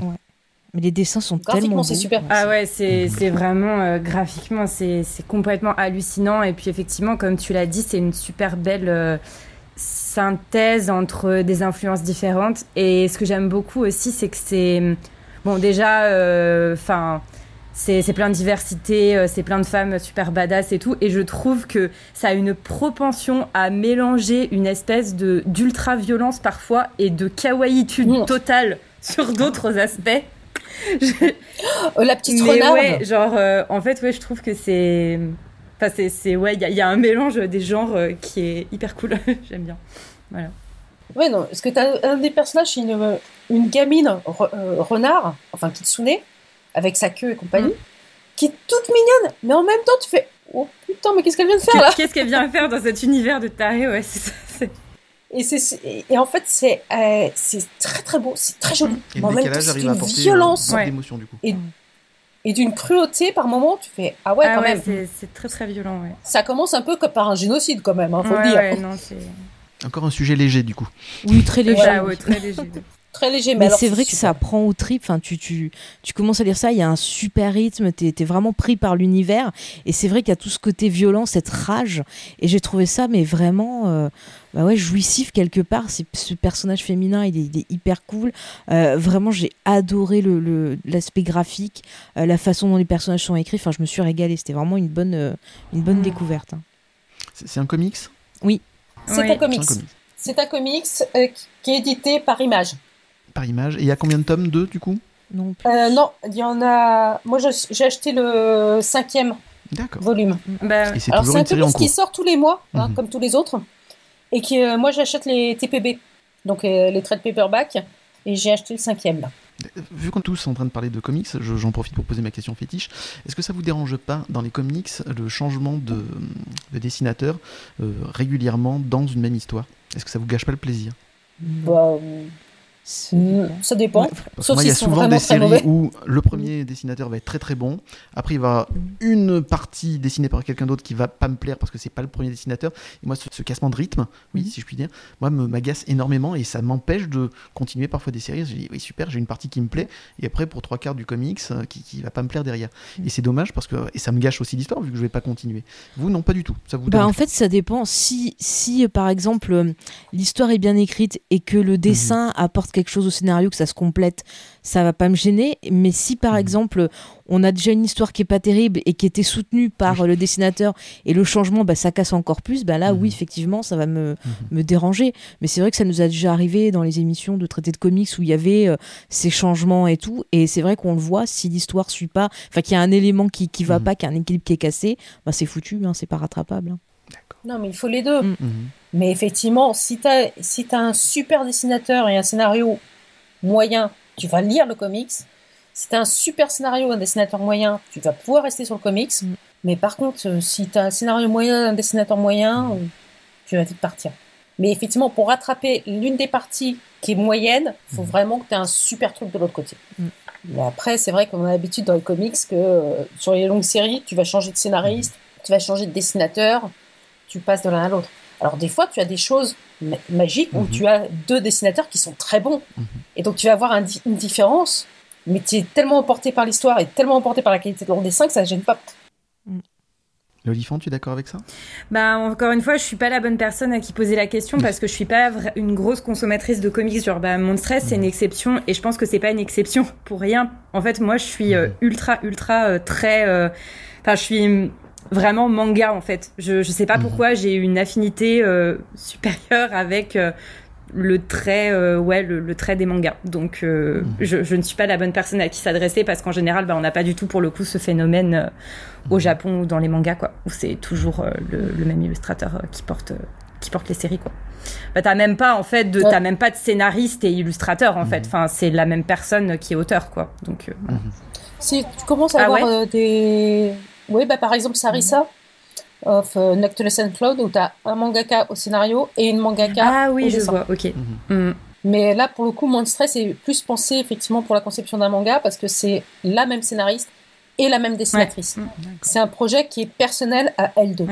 Donc le jour où Sana euh, Takeda dit non mais j'arrête Marjorie Liu dira euh, non mais mm. j'arrête voilà, désolé, je ne peux pas répondre. Il n'y a pas de souci. D'ailleurs, vous pensez que euh, parce qu'ils dessinent et ils écrivent le scénario, l'histoire peut être meilleure Ou est-ce que vous pensez que s'il y a un scénariste et un dessinateur séparés, il peut y avoir quand même une alchimie euh, qui permet donc d'avoir de très bonnes œuvres? Bah, ça arrive justement quand tu as un bon travail d'équipe. Euh, je prends. ah, comment il s'appelle Je perds son nom. Garcenis, par exemple, qui travaillait souvent avec le, même dessinateur qui, qui, qui, meurt. Et les deux se mmh. comprenaient. Ils faisaient vraiment. Ils, ça, il fonctionnait super bien, donc ça marchait bien. Euh, après, si par exemple on a le cas d'un scénariste euh, qui donne son œuvre à n'importe quel dessinateur qui ne se sont pas mhm. concertés avant, qui a pas de vrai travail d'équipe, bah ça peut ne pas fonctionner. Euh, moi, ça m'est déjà arrivé, par exemple, je prends un cas quand j'étais à la fac sur un travail où on devait bosser en équipe pour réaliser un documentaire. Il a suffi qu'une personne ben, soit pas d'accord avec la vision des autres pour gâcher tout le mhm. travail des autres. Et c'est pareil en, en, BD. Il suffit que ben, le dessinateur soit pas d'accord avec la vision de l'auteur et vice versa pour que ça fonctionne pas. Mais tant qu'il y a de la mhm. communication, il euh, n'y a pas de problème. Hein. Après, il faut voir aussi qu'on travaille pas du tout de la même façon en BD euh, européenne, en BD manga, mhm. où généralement les mangas, même s'il y a un nom, tu as souvent un studio derrière. Mhm. Si on reprend l'exemple d'Akira, c'est le cas. Et en BD euh, comics, surtout chez les deux grands, que ce soit DC ou Marvel. Et, ou même Dynamite, pour avoir traduit de Gail Simon et autres, tout dépend.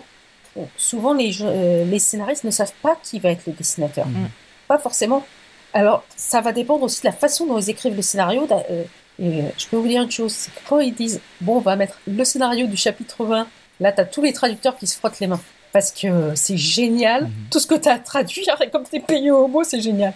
Et plus le, le, scénario est détaillé en disant, je veux tel personnage à tel endroit, tel personnage à tel endroit, tel personnage à tel endroit, plus tu vas avoir un dessin de qualité. Et euh, je sais que Gail Simon et euh, voir, elle travaille avec Walter Giovanni. Mhm. Ils discutent entre eux, ils s'appellent entre eux, disant on veut ça, on veut ça, on veut ça, on veut le placer comme ci, comme ça. Mhm. Et là, tu obtiens quelque chose de bon. Mhm. Mais c'est quelque chose que tu n'as pas forcément dans tous les comics longue durée. Après, tu as des cas particuliers comme Todd McFarlane qui fait son scénario et ses dessins, qui t'a copié à droite à gauche euh, d'autres choses. Tu as, après, tu as aussi le travail du coloriste, qui est encore une autre histoire de, du lettreur, t'as tellement de personnes dessus que tu peux pas euh, dire que un dessinateur ou un scénariste va tout faire. Mhm. Ce qui est pas tout à fait la même chose en franco-belge, et ce qui est encore une histoire complètement différente en manga. Mmh. Faye, Lolifon, vous êtes d'accord aussi avec ça? Euh, Oui, oui. Oui, oui. Mm. Bon, bah, merci euh, Stéphanie donc, pour ton conseil donc, comics avec les X-Men. L'Olifant, c'est à ton tour. Quelle est l'œuvre dont, tu veux nous parler? Alors moi, je voulais parler euh, d'une série de science-fiction, une série d'animation qui s'appelle euh, Love, Death, Robots, mhm. qui est parue en 2019, je crois. Et, euh, sur Netflix, bon, on fait pas de pub, mais voilà, si vous voulez le trouver, il faut quand même savoir où c'est. c'est une série qui est une anthologie euh, de courts-métrages de science-fiction, donc euh, anthologie, c'est-à-dire chaque épisode n'a pas de rapport avec le précédent, et euh, qui est quand même porté par monsieur David Fincher, donc pour ceux qui savent pas, Seven, Fight Club, Gone Girl, des films comme ça, et Tim Miller. Un tout petit film, hein, on est d'accord. Ouais. et Tim Miller, donc Tim Miller, c'est notamment le réalisateur et quelqu'un qui fait des effets spéciaux aussi et qui a travaillé sur Deadpool. Donc euh, quand même des voilà, enfin un gros un gros moteur on va dire euh, derrière euh, ce projet. Et donc la particularité de cette série d'animation, c'est qu'en fait chaque épisode est confié à un studio différent et ça donne du coup une identité graphique très différente à chaque épisode. Donc on a des épisodes qui vont tirer vers l'hyper réalisme des choses hyper détaillées à au contraire des dessins beaucoup plus je sais pas, beaucoup plus épurés. on a des choses et comment dire, de la même façon qu'on va avoir du coup des euh, une identité euh, image différente, on va avoir aussi une variété de tons. Donc on a des épisodes qui sont tournés à fond vers euh, vers l'aventure, on a des épisodes qui sont totalement humoristiques, d'autres beaucoup plus poétiques. Et on va avoir aussi des choses qui sont très sombres ou au contraire très lumineuses. ceci dit, je le précise d'emblée, cette série et à part peut-être quelques épisodes effectivement assez humoristiques et très clairement pour adultes, euh, notamment sur les premiers épisodes, on a quand même un enchaînement de, de scènes assez graphiques, tant sur le plan, enfin, tant sur le plan de la violence, on va dire, que sur le plan euh, sexuel, hein, honnêtement. Enfin, on a beaucoup de trucs qui tournent autour de ça. D'ailleurs, j'y reviendrai, je pense qu'il y a des, des, choses à en dire. Mais bon, une fois qu'on a dit ça, euh, c'est quand même vraiment une série qui, qui vaut le détour. La particularité également, c'est que tu as toute une série d'épisodes qui sont adaptés de nouvelles de SF par des auteurs quand même pas, euh, pas négligeables tels que euh, Alistair Reynolds, John Scalzi, euh, Peter Hamilton ou même Ken Yu. Alors le point donc de cette série c'est que globalement, alors pour moi je trouve que c'est top parce que en fait tu vas forcément dans les 18 je crois épisodes de la première saison, tu vas forcément en fait trouver ton compte sur certains épisodes. Euh, ça fait vraiment plaisir en fait de voir euh, tant d'univers de SF différents portés à l'écran, bah, parce que c'est ce qu'on disait, hein, enfin la SF c'est pas forcément le genre le mieux représenté euh, tant en film qu'en série. Donc là c'est c'est un plaisir on va dire d'amateur de ce genre que de voilà voir des choses aussi superbes. Bah en fait on n'avait pas eu je pense un projet de ce genre depuis je sais pas, quelque chose comme Animatrix. en tout cas, s'il y en a eu, moi, j'en avais pas entendu parler. J'y ai pas eu accès. Le point que je pourrais, enfin, le petit reproche que je pourrais faire, c'est que euh, je trouve qu'il y a quelques épisodes qui sont très orientés action. Alors, on peut aimer, mais je trouve qu'il y a quelques épisodes qui relèvent plus de la prouesse graphique qu'autre chose. Mais on a quand même, au contraire, quelques épisodes, je trouve, qui sont euh, assez profonds, en fait, et qui posent euh, des vraies questions. Donc euh, voilà, moi, et pourquoi je dis ça? Parce que il y a une saison 2 qui arrive. Ah, j'avais pas du tout prévu. En plus, j'avais prévu de, de, parler de ça. J'avais pas du tout vu venir le truc, mais il y a le trailer donc de la saison 2 qui est, qui est sorti il y a pas longtemps. Et donc la saison 2 arrive bah, en mai, je crois, sur euh, le 14 mai. Voilà. Et d'ailleurs, j'espère qu'on fera un bouillon de bulle spécial Love and Death and Robots. Euh, c'est ça le titre Love, Death, Love, Death, and Love, Death, Death and Robots. Euh, et donc, si vous voulez participer, ça sera évidemment avec plaisir pour débriefer justement la saison 2. Ouais. Moi, c'est vrai que j'attends euh, pas mal de choses de cette saison 2 et notamment, euh, je pense qu'il, enfin, sans vouloir, euh, comment dire, porter un. C'est marrant parce que j'aime cette série, hein, mais j'ai quand même un regard critique dessus. Je trouve qu'il y a quand même pas mal d'épisodes qui tombent un peu, enfin, un peu dans la SF, on va dire, euh, bien masculine avec euh, des scènes d'action. Mhm. Alors ouais, c'est hyper impressionnant à l'écran, mais enfin, on va pas beaucoup plus loin. Bien qu'à mon sens, le premier épisode, notamment euh, Sonny's Edge, je crois, mhm. soulève, je trouve, pas mal de questions et joue, à mon sens, pas mal avec les codes du genre. Parce que... Est-ce que tu peux nous rappeler un peu l'histoire de ce Alors en fait, c'est une... c'est une jeune femme qui est connecté à une bête et qui, euh, mhm. avec cette bête, euh, se bat dans des arènes. Euh, mhm. et ce que je trouve assez fort, c'est qu'en fait, alors bah du coup, je peux je peux pas spoiler l'épisode parce qu'en plus il est très court et je voudrais pas mhm. voilà révéler la chute, mais en fait tu vas jouer pour moi sur un truc qui est un peu un cliché, c'est-à-dire le fait de dire cette femme se bat parce que elle a été agressée et donc, ces, ces combats, c'est une revanche contre ses agresseurs. Et ce que je trouve très intéressant, c'est que c'est un ressort en fait narratif entre guillemets assez euh, facile qu'on retrouve, je trouve, en littérature de l'imaginaire, c'est-à-dire qu'on fait en fait des agressions euh, un parfois un argument, euh, enfin parfois on va dire un, un, ressort et un événement scénaristique, alors que Enfin, c'est bon quoi. Enfin, je pense que je sais pas, on, peut traiter peut-être le, sujet à un moment de manière un peu différente. Et ce que je trouve très fort, c'est qu'en fait, cet épisode fait exprès de te faire tomber dans ce panneau-là et au final, t'as autre chose dans la conclusion. Voilà. Enfin, je, je sais pas si, si vous êtes d'accord avec moi, mais bon, du coup, bah, encore une fois, difficile Oui. de trop en dire. Enfin, bref, donc voilà, j'aimerais vraiment, enfin, j'ai déjà adoré la saison 1, je trouve, parce que vraiment, enfin, c'est une merveille, euh, c'est une merveille pour les yeux, hein, très honnêtement. Et j'espère que la saison 2 ira euh, encore plus piocher peut-être dans des petites nouvelles de SF euh, qui ont des choses euh, intéressantes à dire et qui vont un peu peut-être euh, casser les codes euh, là où je trouve que voilà la saison 1 euh, restait pas mal euh, dans les clous de ce qu'on voit euh, habituellement. Voilà, même si euh, tu as des épisodes mémorables tels que euh, Zima Blue qui est mon préféré euh, qui euh, nous raconte l'histoire d'un d'un artiste euh, qui va euh, à qui est on va dire au sommet de sa carrière euh, et qui va avoir un projet artistique très particulier on va dire. Euh, tu ne regarderas plus jamais ta piscine de la même façon après avoir vu cet épisode. Voilà. et j'ai- j'aime aussi beaucoup Good Hunting qui est donc une adaptation d'une nouvelle de Ken Liu qui a pour le coup enfin qui sort aussi pas mal de l'ordinaire puisque c'est un c'est une nouvelle euh, qui est euh, comment dire euh, qui se déroule dans un univers euh, silk punk qui est un genre en fait qui a été poussé par Ken Liu qui prend euh, le, la figure euh, de la kitsune donc euh, alors la kitsune pardon c'est en japonais. Euh, en chinois c'est la huliting donc c'est la femme renarde en fait. Mhm. Euh, et qui va euh, bah, utiliser en fait cette figure de la femme renarde mais la mettre euh, dans un contexte pour le coup Mhm. SF et se demander ok qu'est-ce que ça pourrait donner euh, et j'aime aussi beaucoup euh, Beyond the Aquila Rift. Je crois qu'en français c'est derrière la faille ou quelque chose comme ça. Mhm. Euh, Peut-être pas tant pour euh, tout l'épisode que pour euh, les dernières images à la toute fin de l'épisode, euh, Oui. qui euh, euh, qui raconte l'histoire d'un type qui est en expédition euh, spatiale et puis euh, Mhm. d'un coup euh, son expédition est interrompue, il sait pas trop pourquoi. Une ambiance très sombre et euh, je trouve euh, effectivement une chute euh, assez stylée. Voilà. Le twist est très très classe. Ouais, voilà. J'ai beaucoup parlé.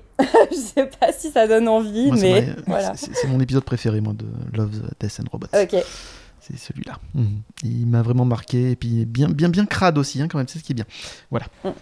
Moi, j'étais en train de regarder la liste des auteurs qui participent à la saison Ouais. 2. Mhm. Donc, on retrouve du Scalzi. On retrouve du Harlan Ellison, du euh. Ballard, euh, du... et on trouve des trucs intéressants, euh, notamment euh, un Paolo Patti Ah oui. Ouais. celui, qui, celui qui avait fait la fille Ouais. automate, ou un Rich Larson, Ok. qui peut être intéressant. Euh, on a du Joe Lonsdale. Je sais pas pourquoi je, je confonds à chaque fois Joe Lonsdale et Joe Hill, le fils de Stephen Ah King, ouais. mais c'est pas grave. C'est pas le même. non, c'est pas le même. Et on a du Neil Asher, qui ça fait un bail qu'on n'a pas vu en France. Ouais, ouais j'ai super hâte. Par contre, ce que je reproche, c'est qu'on n'a pas une seule autrice. Bah oui, en fait, ça, ça rejoint euh, ce que je disais, tu vois. Et bah, dommage, du coup, de. de Mhm. Tu vois, je m'étais pas penchée sur euh, qui était derrière la saison 2. euh, je, dommage. Un peu dommage, ouais. Et moi, je trouve ça dommage que ce soit ni, ni une- une autrice, ni une réalisatrice quelque part, parce que ça pourrait être quelque chose Ouais, je suis complètement d'accord avec toi. Mm. Clairement. Euh, Faye, est-ce qu'il y a un épisode de Love, Death and Robots qui t'a marqué? Alors, ben, je vais être honnête avec vous, j'ai pas regardé tout en entier parce que j'ai pas du tout accroché. Euh, j'ai pas aimé l'animation ni rien, donc je... c'est pour ça que je, je n'ai rien dit. Je, je laisse profiter. Non, je laisse les, les gens se faire leur propre euh, opinion. Mhm. Voilà. Non, mais c'est bien aussi d'avoir un autre avis. euh, Mm. Tu n'as pas été touché par ça. Bah, arriver, honnêtement, euh, je pense. ah, je sais pas jusqu'à où t'as été, mais c'est vrai que je, je trouve qu'ils ont. Je sais pas s'ils ont bien joué leur coup parce que je trouve que les. En fait, les premiers épisodes, ils sont.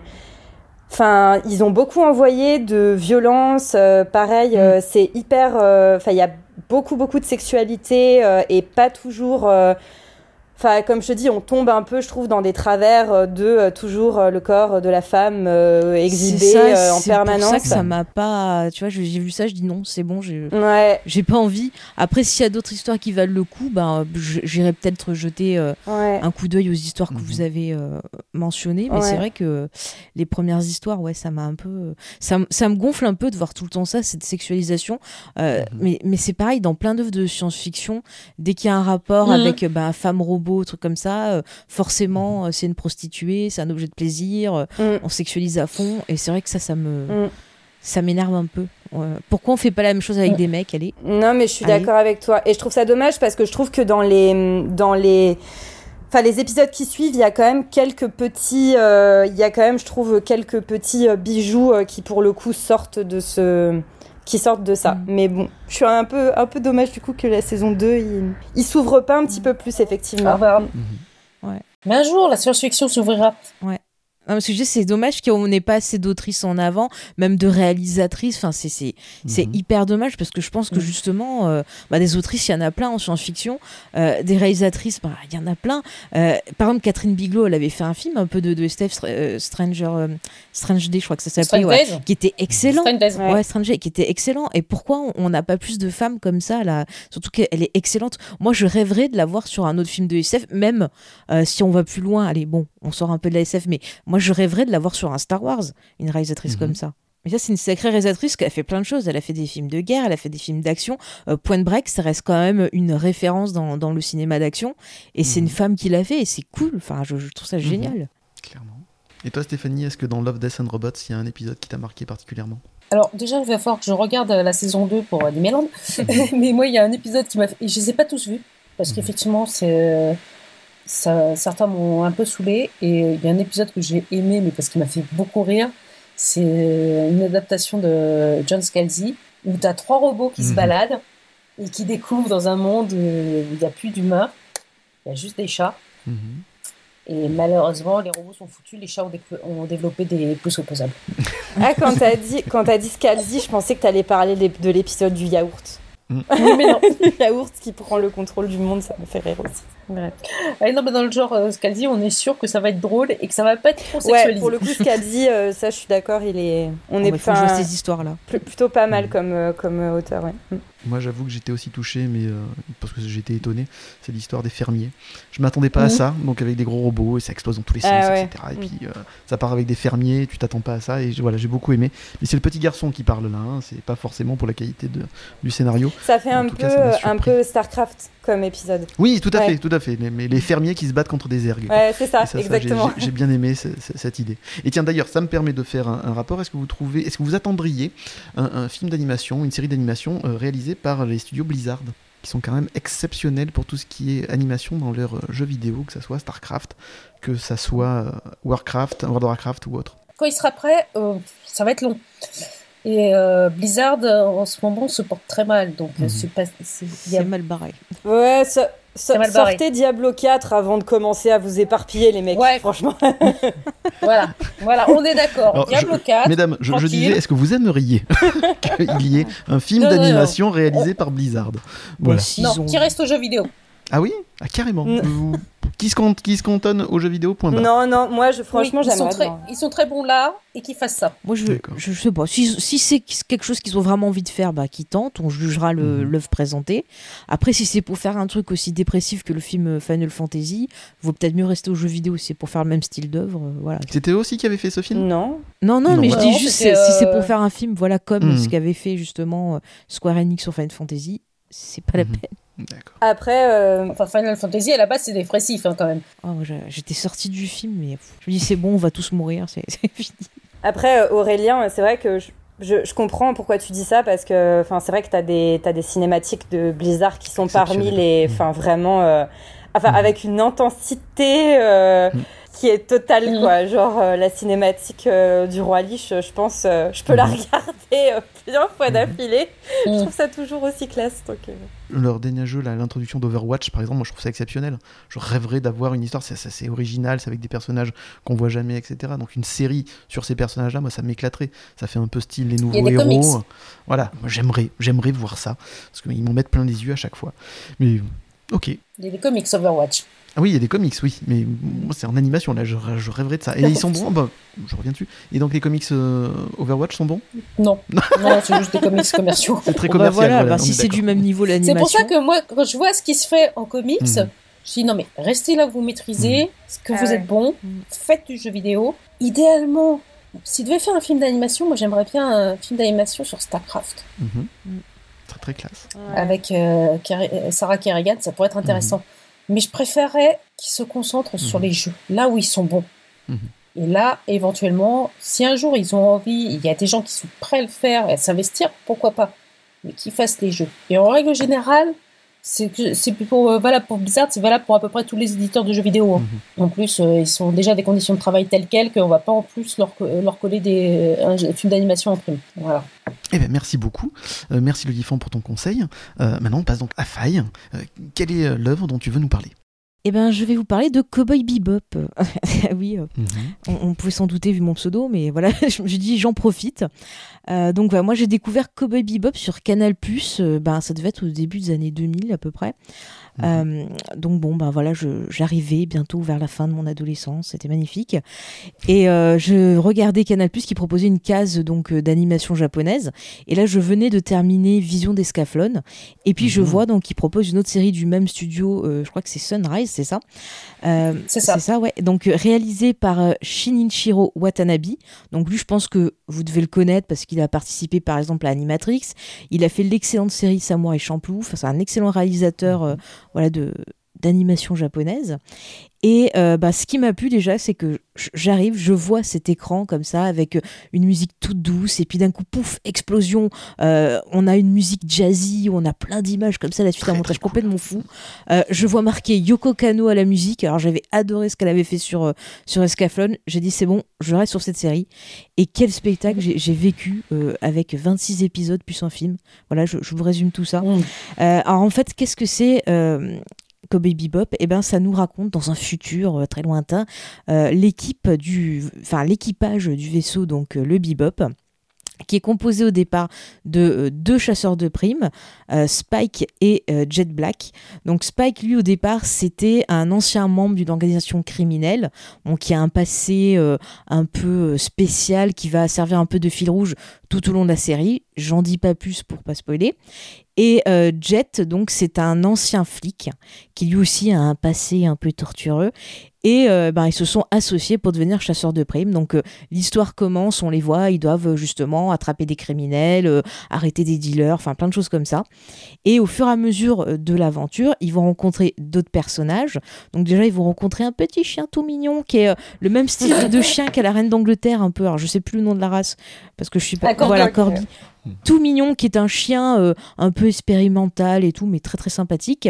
Ils vont tomber sur une hackeuse qui s'appelle Ed et ils vont rencontrer euh, Faye Valentine, qui est euh, une femme fatale, voilà, avec un passé elle aussi tortureux et, et compliqué. Et donc ça va devenir une espèce de famille ben, dysfonctionnelle qui vont voyager sur ce vaisseau. Et euh, bah, ce que j'ai adoré, c'est que c'est une série qui mélange plein de genres. On va avoir euh, ben, du western, on va avoir euh, du film euh, de, de, de, de gangster, euh, du film de détective, euh, des films un peu ben, à la japonaise, style. pas la japonaise, oui, à la japonaise aussi, à la chinoise, style le syndicat du crime. Il y a un côté très John Woo. Euh, Enfin, il y a vraiment plein, plein de mélanges. Il y a des clins d'œil à Blade Runner. Enfin, c'est À hyper Alien, riche. ouais. euh, ouais, à Alien. Il y a carrément même un épisode qui rend hommage à Alien qui est, qui est excellent.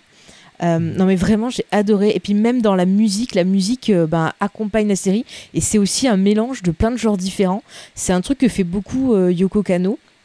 Déjà dans Escaflowne par exemple il y avait des morceaux qui étaient très euh, euh, comment dirais-je dans le style un peu du, du compositeur de, de Star Wars vous voyez pour vous donner le style un peu très euh, Spielbergien des fois très les dents de la mer dans certains morceaux Euh, il y avait des morceaux un peu plus pop euh, des morceaux de jazzy et elle refait pareil euh, sur l'OST de Cowboy Bebop et ça accompagne mais merveilleusement l'image.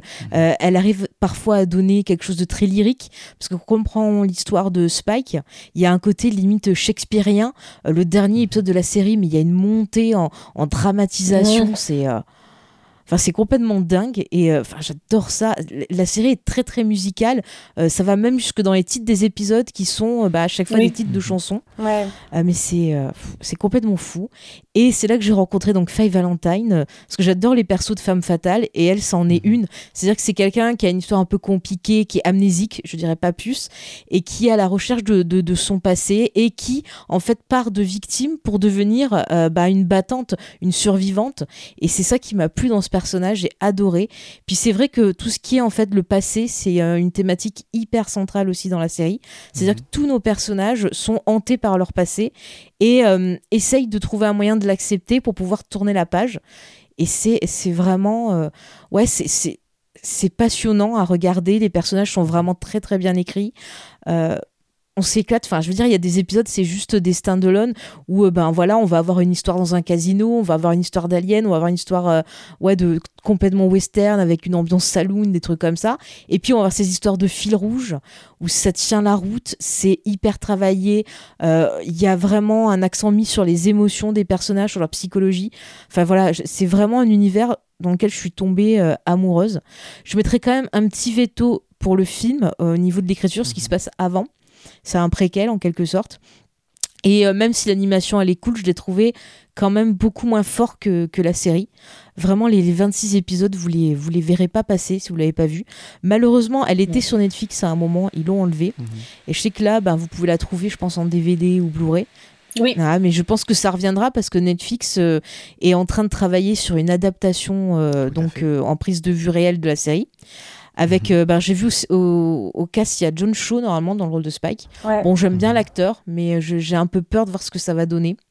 Je suis Mhm. assez, assez sceptique. Je suis pas sûre que c'était nécessaire, quoi, cette non, adaptation. non, Mhm. parce que euh, Non. l'animation, elle est, elle est tellement excellente. Bah ouais. Je, je vois pas comment ils peuvent arriver au niveau euh, de, de, de beauté de la série, de dynamisme, Mhm. de mise en scène.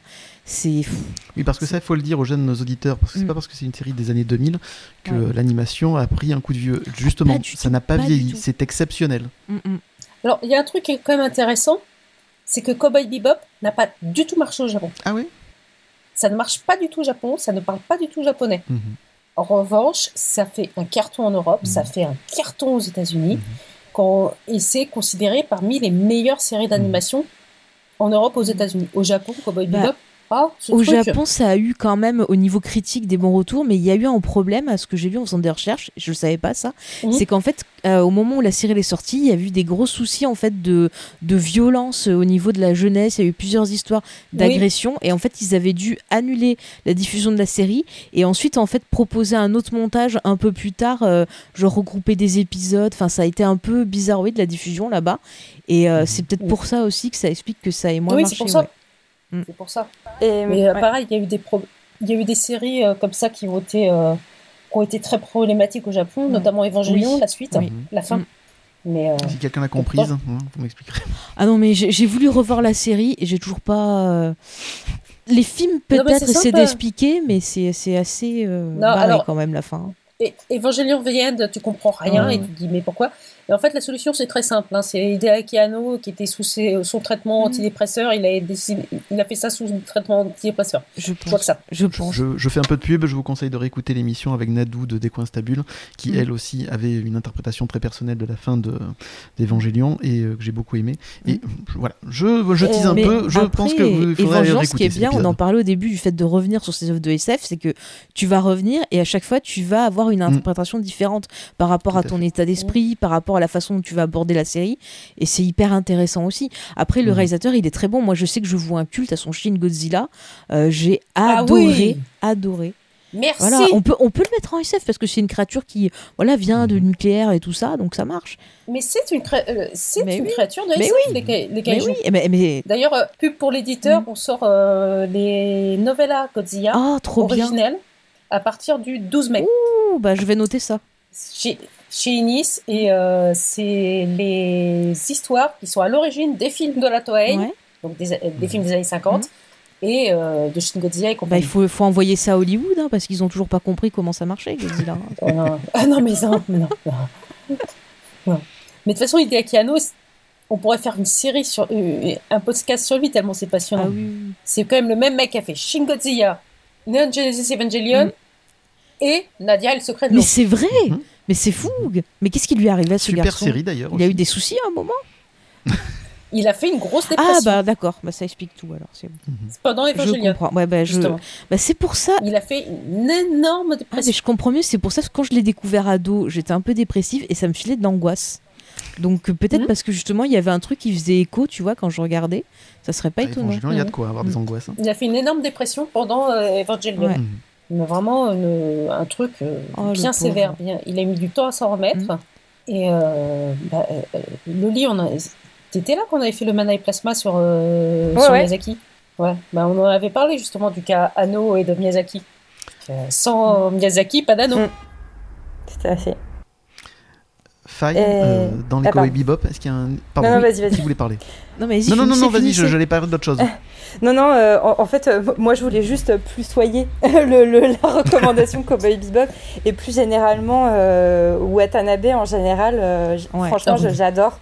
Euh, et je trouve que pour rejoindre ce que tu disais, la musique a toujours une place euh, très particulière dans son œuvre.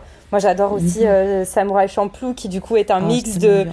bah, de hip-hop, d'un côté très urbain et euh, du Japon médiéval avec euh, la BO par euh, Nujabes qui est je pense aujourd'hui euh, culte. Euh, voilà, Et le qui- pire, c'est que ça fonctionne super bien. Au départ, tu C'est dis, clair. mais du hip-hop et du truc médiéval, ça va pas marcher. Ouais. Et quand tu vois les scènes d'action, mais en termes de rythme et tout, ça clair. marche, mais trop bien. Et aussi, bah, je- j'en profite, je sais pas si vous avez eu l'occasion mais de regarder. euh, alors pour le coup, je pense que c'est toujours disponible sur Netflix, mais il y a la dernière série de Watanabe du coup qui s'appelle Space Carol and euh, Ah non. Carol and Tuesday. Caroline qui Tuesday. pour ouais. le coup carrément là euh, parle de musique en fait, enfin de deux Mhm. filles dans un univers de science-fiction qui vivent sur Mars et qui se décident à faire de la musique. Alors c'est beaucoup Oh, plus, euh, c'est beaucoup plus C'est un shoujo. oui, c'est un, shoujo, mais franchement, ça se regarde bien et je trouve qu'on retrouve, euh, enfin, on sent en fait l'amour que Watanabe il a euh, pour la musique. Et même si c'est assez léger, en fait, au final, au fur et à mesure des épisodes, il y a quelques questionnements, je trouve, très d'actualité, notamment sur euh, quid de l'engagement en fait des artistes euh, dans notre société. Et voilà, enfin c'est Cet art non essentiel, visiblement, en temps de Ouais. crise. Ouais. donc euh, voilà, du coup, euh, euh, enfin juste, je, je plus sois à 2000%. Non, non, je, Voilà. je, plus, je plus sois bah, pour Watanabe, euh, Cowboy Bebop, Carol Tuesday, Ouais. euh, Samurai Champloo. Même si, effectivement, n'étant pas très hip-hop, c'est pas ma préférée des trois. Donc, Faille, dans Cowboy Bebop, est-ce qu'il y a un épisode particulier qui t'a marqué? Euh, bon, je vais pas parler du final parce que sinon ça va spoiler, mais sinon c'est- il y a un Ah épisode oui. ben, sur Faye euh, qui est trop bien, qui Mhm. s'appelle My, My Funny Valentine, où justement on voit un peu son Mhm. passé, son histoire, et j'ai adoré ça de voir justement la construction de ce personnage. On comprend euh, comment elle en est arrivée à devenir bah, Mhm. cette petite arnaqueuse, euh, cette fille qui joue de ses charmes et tout, qui euh, se laisse pas faire par les hommes. Et j'ai trouvé ça hyper intéressant de voir justement bah, comment des traumas, comment euh, le passé peut t'affecter et peut te, te- voilà, te faire changer, te faire prendre conscience, te faire trouver de la force en toi pour survivre. Et euh, vraiment, ça m'avait euh, ouais, ça m'avait vachement touché cet épisode. Et vous les filles, est-ce qu'il y a d'autres épisodes de Cowboy Bebop qui vous ont marqué? Des épisodes, non. Des scènes, oui. Mhm. Enfin, si, il y a des épisodes, mais si je me replonge dans les Cowboy Bebop, on n'est pas sorti de l'auberge. mais il y, a des- il y a des scènes qui sont très très drôles, qui m'ont marqué. euh, notamment les scènes où ils passent à travers toutes les portes au fur et à mesure euh, en- avec le, le Bebop. Il Mhm. y a un truc que j'ai toujours pas compris, c'est comment ils font pour fumer dans l'espace. C'est magique. parce qu'ils fument une quantité incroyable. C'est clair. Et si, il y a, il y a quand même l'épisode où tu te dis, ok, cette série, elle va être vachement bien. T'as le premier épisode qui est un vrai western sur Mars, très bien. Mhm. Mais c'est l'épisode où il récupère le chien. Ah oui. Ouais. Quand t'es sur, avec les canaux et le- la femme avec sa tortue sur la tête, c'est tellement n'importe quoi que tu dis, ok, c'est bon, je suis ven- c'est vendu. Pareil, l'épisode où il découvre la gamine, Ed, c'est assez, il est assez magique dans ce genre-là. T'as, Mhm. t'as plein de trucs. Et bon, après, t'as le final. Mais le final, c'est. Et c'est vrai qu'il y a... hein. Ah ouais. Et c'est vrai qu'il y a, t'avais raison de le souligner, Faye, il y a énormément d'influences, enfin de, de clins d'œil à retrouver euh, dans les différents épisodes et c'est top pour ça, quoi. Ouais, mais c'est des, tu vois, c'est des références qui sont pas mises là pour dire, hé, regardez, on a Oui. mis une référence. Pas Non, c'est des choses qui ont été- Mm. Voilà, c'est des choses qui ont été digérées, qui ont été mis là parce que ça veut dire quelque chose pour les personnes qui ont fait la série. C'est pas placé innocemment et euh, bah, c'est ça qui est intéressant, c'est ça qui est beau. On voit encore le côté euh, bah, travail de passionné en fait. Ben, regarde, si, si on prend les fi- le final, où t'as Spike vers- contre Vicious, Ouais. tu le regardes, et tu regardes le final de, de du bon, de la prote et le truand, Ouais. quand ils sont tous en train de chercher l'or. Mhm. Ah Tu vois la référence, tu vois les regards Ouais. contre regards, tu vois tout le travail, Mm. et tu l'as pas, tu n'as pas vu euh, le Sergio Leone, tu vas apprécier cet épisode. Tu l'as vu, tu vas dire ah tiens, bon, il fait ça, et c'est pas juste pour dire tiens t'as vu j'ai aimé Sergio Leone et je te le fais aussi. Mhm. C'est parce que ça répond à quelque chose. C'est vraiment le rapport entre Spike et Vicious, c'est comme Blondin contre le truand. Ouais. Tu as vraiment quelque chose dedans. Hein, je suis totalement Et là, j'en dis pas plus, sinon on va, on va spoiler. Ouais. Mais moi après voilà, après moi ce que je retiens surtout de la série, comme je suis très très fan de, de Yoko Kano, c'est la musique, je, je- je Pareil, ouais. l'adore. euh. Voilà, il y a une chanson que j'adore, c'est euh, Flying Typot, je crois qu'elle s'appelle, qui est chantée justement par l'actrice qui jouait euh, le personnage d'Itomi dans Escaflowne, qui était un peu euh, Mhm. euh, la muse de Yoko Kano à cette époque-là. Et c'est une chanson juste, elle, elle chante avec un piano. Et quand j'entends ça, j'ai l'impression de voir un vieux film des années euh, 40-50 à Hollywood avec la fille à côté du piano ou sur le piano qui chante.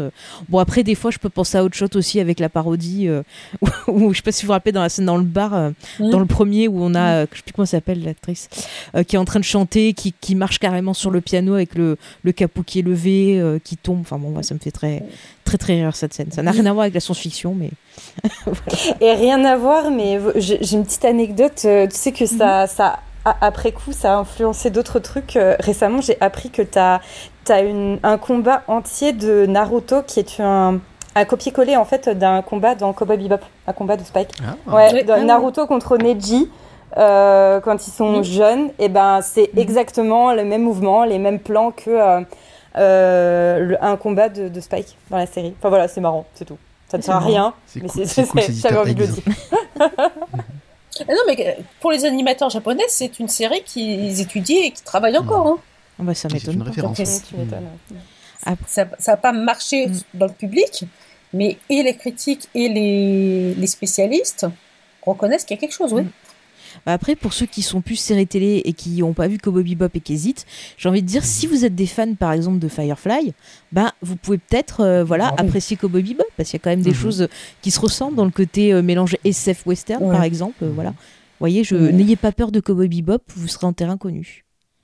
Et je Oui. sais plus si tu l'as dit, mais en plus, faut préciser que c'est une série qui est, qui est courte, entre guillemets. Enfin, je veux dire, Ouais, euh, 26 épisodes. ouais. ouais, ça, Oui. ça demande pas. Une seule 26 saison. épisodes et 26 épisodes de 30 Ouais, voilà, minutes. c'est c'est pas un En plus. investissement non plus. Enfin, c'est une super expérience euh, et vous vous lancez pas dans un truc fleuve. euh, voilà, C'est ça, et c'est fou ce qu'ils arrivent à faire en 26 épisodes, parce que clair. tout y est, il n'y a aucun truc inutile, euh, il n'y a pas de, de choses qui sont trop rushées, c'est vraiment euh, l'émotion à l'essentiel, Mhm.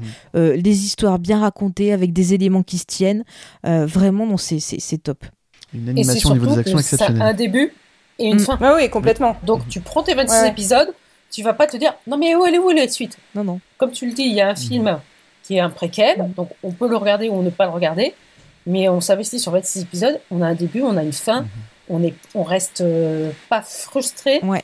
On a la durée qu'il faut pour apprécier Mhm. et on n'est pas frustré parce qu'il manque quelque C'est chose. ça. Après, pour ceux qui, qui veulent s'intéresser un peu plus à l'univers, il existe aussi des mangas. Mais moi, je les recommanderais Mhm. pas parce que je les trouve déjà pas hyper beaux. Et puis, les histoires sont pas. Ouais, c'est pas super. hein. C'est pas la même patte, Voilà. c'est euh, Et ça se sent. c'est pas les mêmes. Puis il n'y a pas la musique. C'est ça, ça manque. Clairement. Bon, on peut la mettre en fond, mais on voit qu'il manque Ouais. quelque chose quand même. hein. Mhm. Il y a même des jeux de plateau, Cowboy Bebop. Oh, Ah ouais. excellent. Ouais, tout à fait.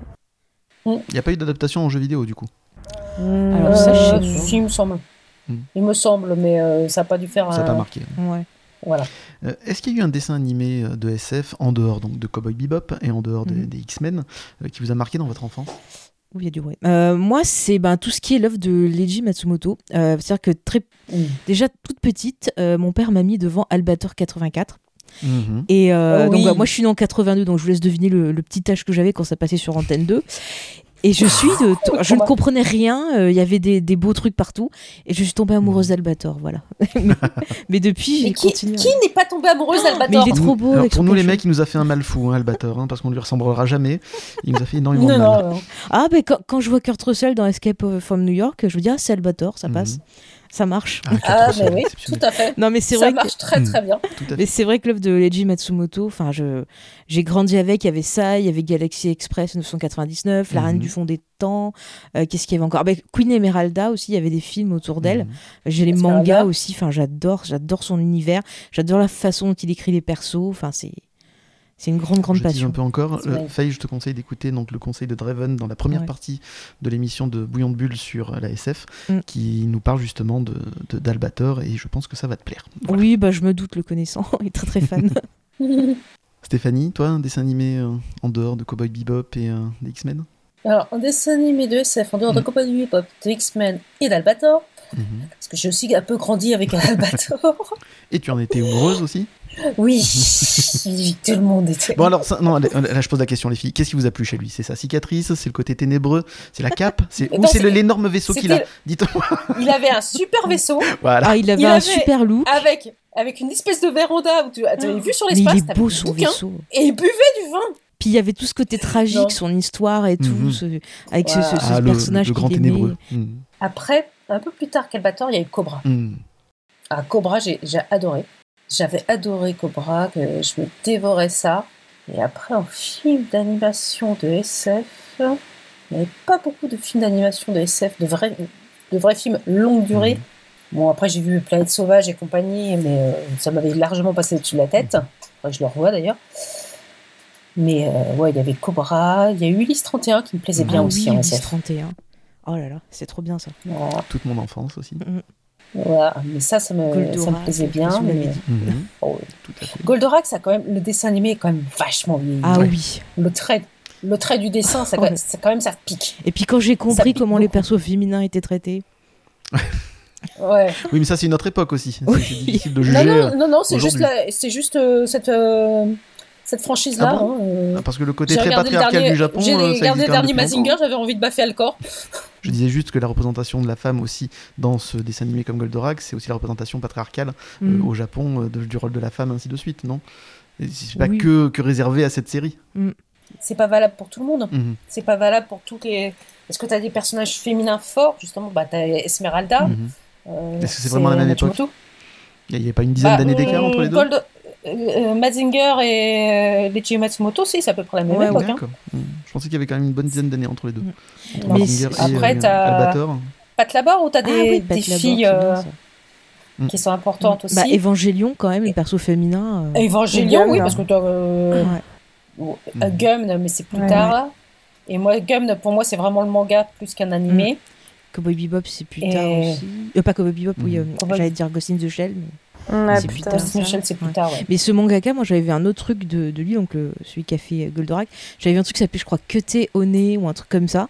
Et Oui. c'est en gros, une, ouais, c'est une fille avec des gros nichons là, qui arrête pas de se transformer toutes les 5 minutes. Et j'avais trouvé ça, mais j'ai failli euh, tuer tout le monde quand je l'ai vu, quoi. Ça m'a, ça m'a enragé. Je vois pas pourquoi. T'en as plein. Non, si, non, mais t'avais des trucs. euh, après, t'avais des trucs sympas en, en SF euh, japonaise. Ah, comment elle s'appelle cette fille? Euh, Celle qui a fait Ranma and Me, Ah, euh, Ro- Rominko euh, Takashi. Rumiko, voilà. Ouais. Et qui a aussi fait euh, en français la Mu. Oui. Mhm. Tout à fait. Bon, évidemment, d'accord, la meuf, elle se balade en Oui, bikini tout du long. Elle a le droit, elle a chaud, voilà, c'est tout. Euh, C'est une Elle a le droit, extraterrestre, elle elle c'est une extraterrestre. Voilà, elle a le droit. Et c'était franchement Ah, tellement mais drôle. Ça a passé très bien. Et toi, Loli, est-ce qu'il y a un- un- une série de SF en dessin animé qui t'a marqué quand tu étais plus jeune? Alors moi, je t'avoue que je suis complètement passée à côté de ce dont tout vous avez parlé. C'est ouais, je pense que j'a- j'arrive un Tu petit jeune, peu trop tard, un petit peu trop tard. Euh, moi, si tu veux, à part, je sais pas, euh, Minus et Cortex quand j'étais quand j'étais petite, je sais pas, ouais, il y avait il y avait vraiment pas grand chose. Euh, non, franchement, série d'animation de SF. Euh, au sens rétro du terme, je crois pas que je peux conseiller grand chose. Par Mhm. contre, en animation japonaise, euh, j'ai vu un truc récemment qui m'a bien plu. C'est l'animé euh, Psycho Pass, euh, qui est Ah euh, oui. sur Netflix. Ah, il est génial. Je trouve que Il est sur Netflix et Ah, sur bah, Prime. Et Ah sur bah, ADN. écoute, en bah, plus facilement trouvable. Et c'est un animé de cyberpunk, je dirais, Mhm. un Mhm. peu dans un délire Minority Report, parce que Mhm. Tu suis en fait une, euh, une sorte d'inspectrice de police, entre guillemets. Et le, le principe, c'est que dans cet univers, euh, les policiers sont équipés d'un pistolet spécial qui Mhm. s'appelle, bah, je crois que c'est ça qui s'appelle le psychopathe d'ailleurs.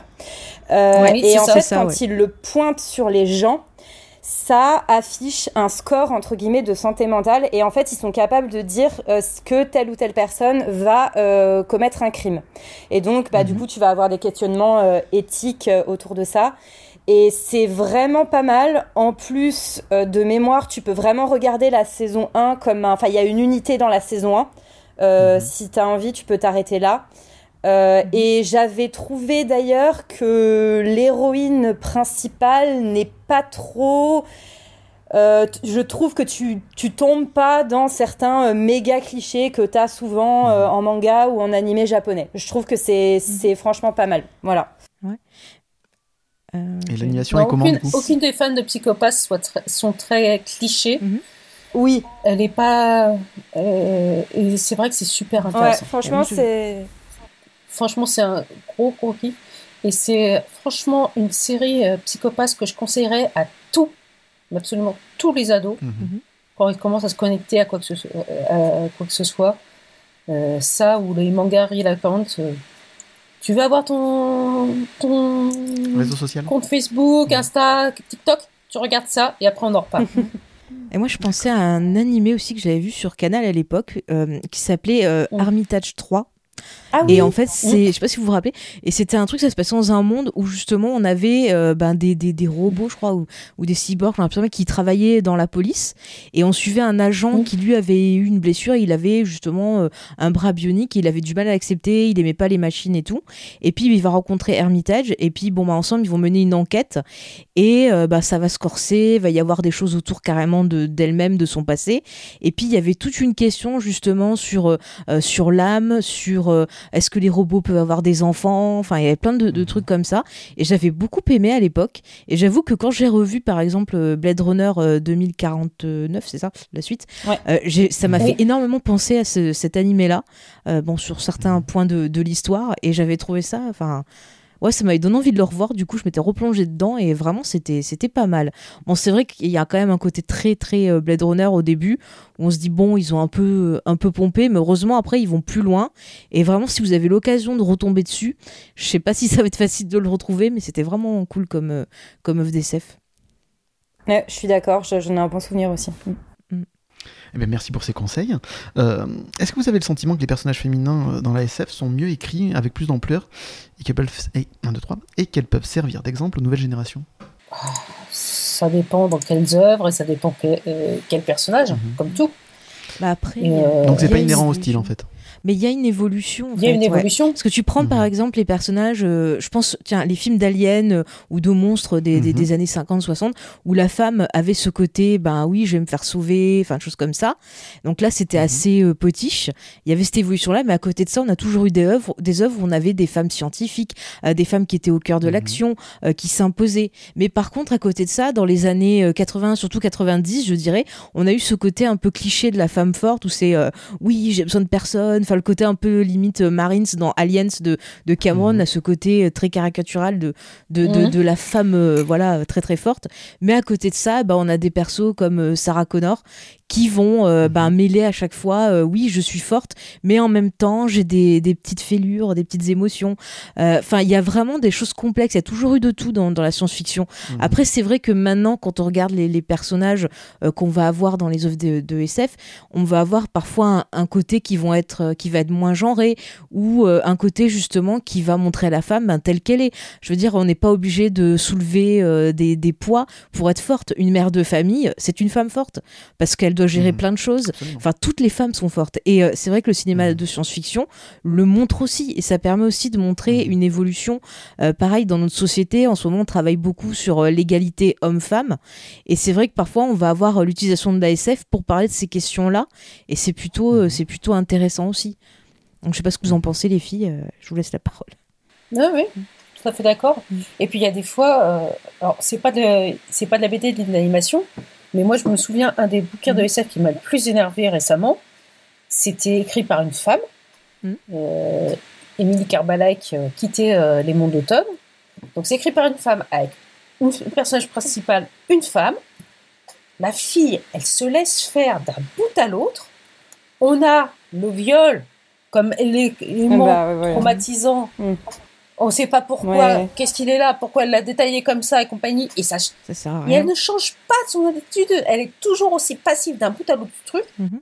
Franchement, ça m'a gavé. Euh, on me l'aurait pas envoyé euh, en SP. euh, bon, voilà. Ouais.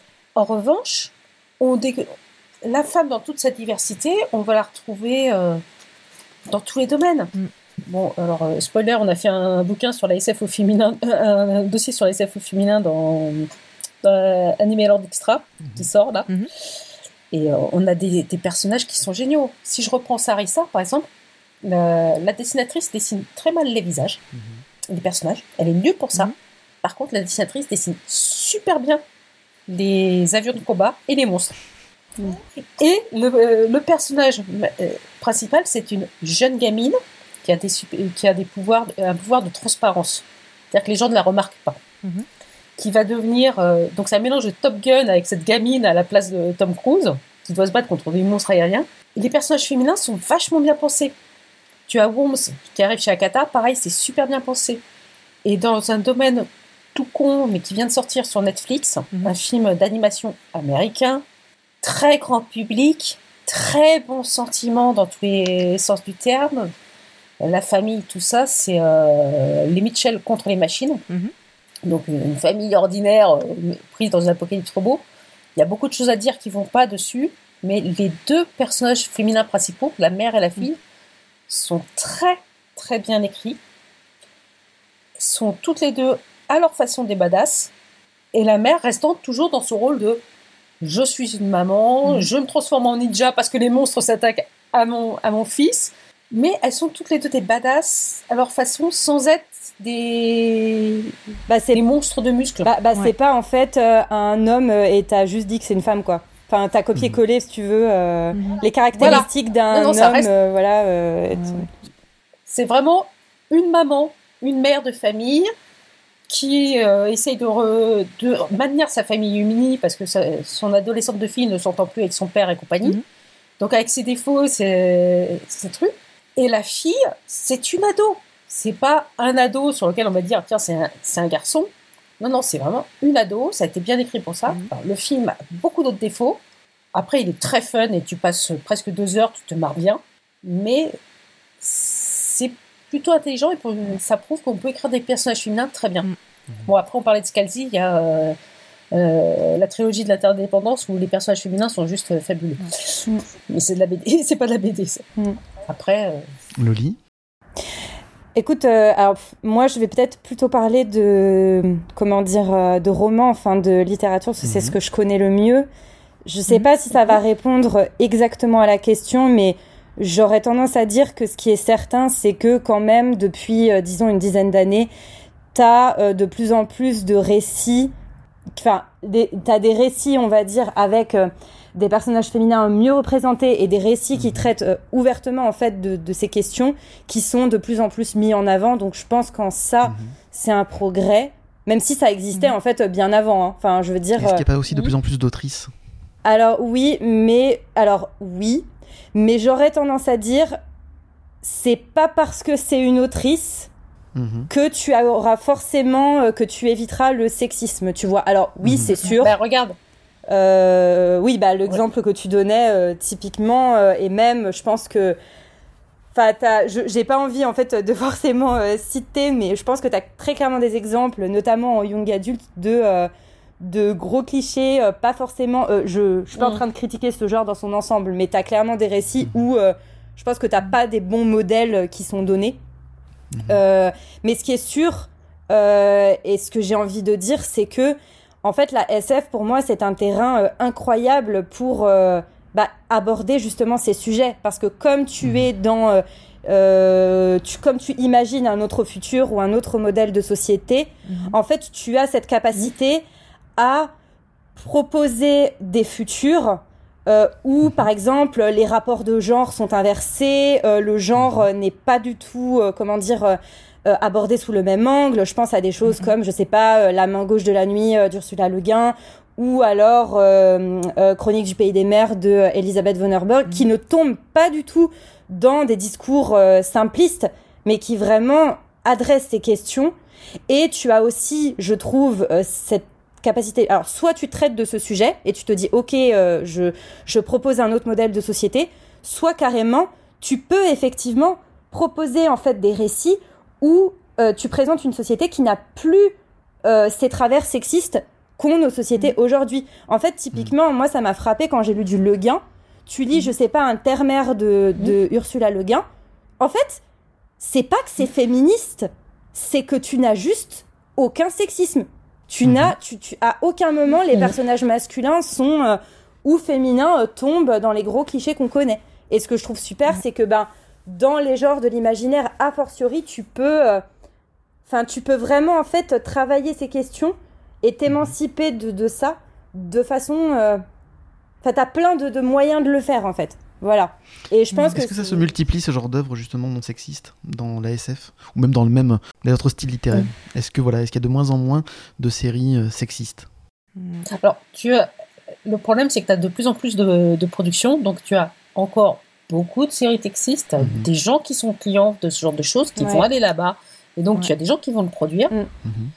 Et tu as aussi de plus en plus des façons de traiter des, des séries non sexistes. Mhm. Typiquement, bah, on en a parlé plusieurs fois, un des premiers mangas non sexistes, pour moi, c'est Gumn, Mhm. qui est de la SF pure et dure, parce qu'on a une cyborg qui a un corps euh, féminin, et qu'est-ce qu'elle fait?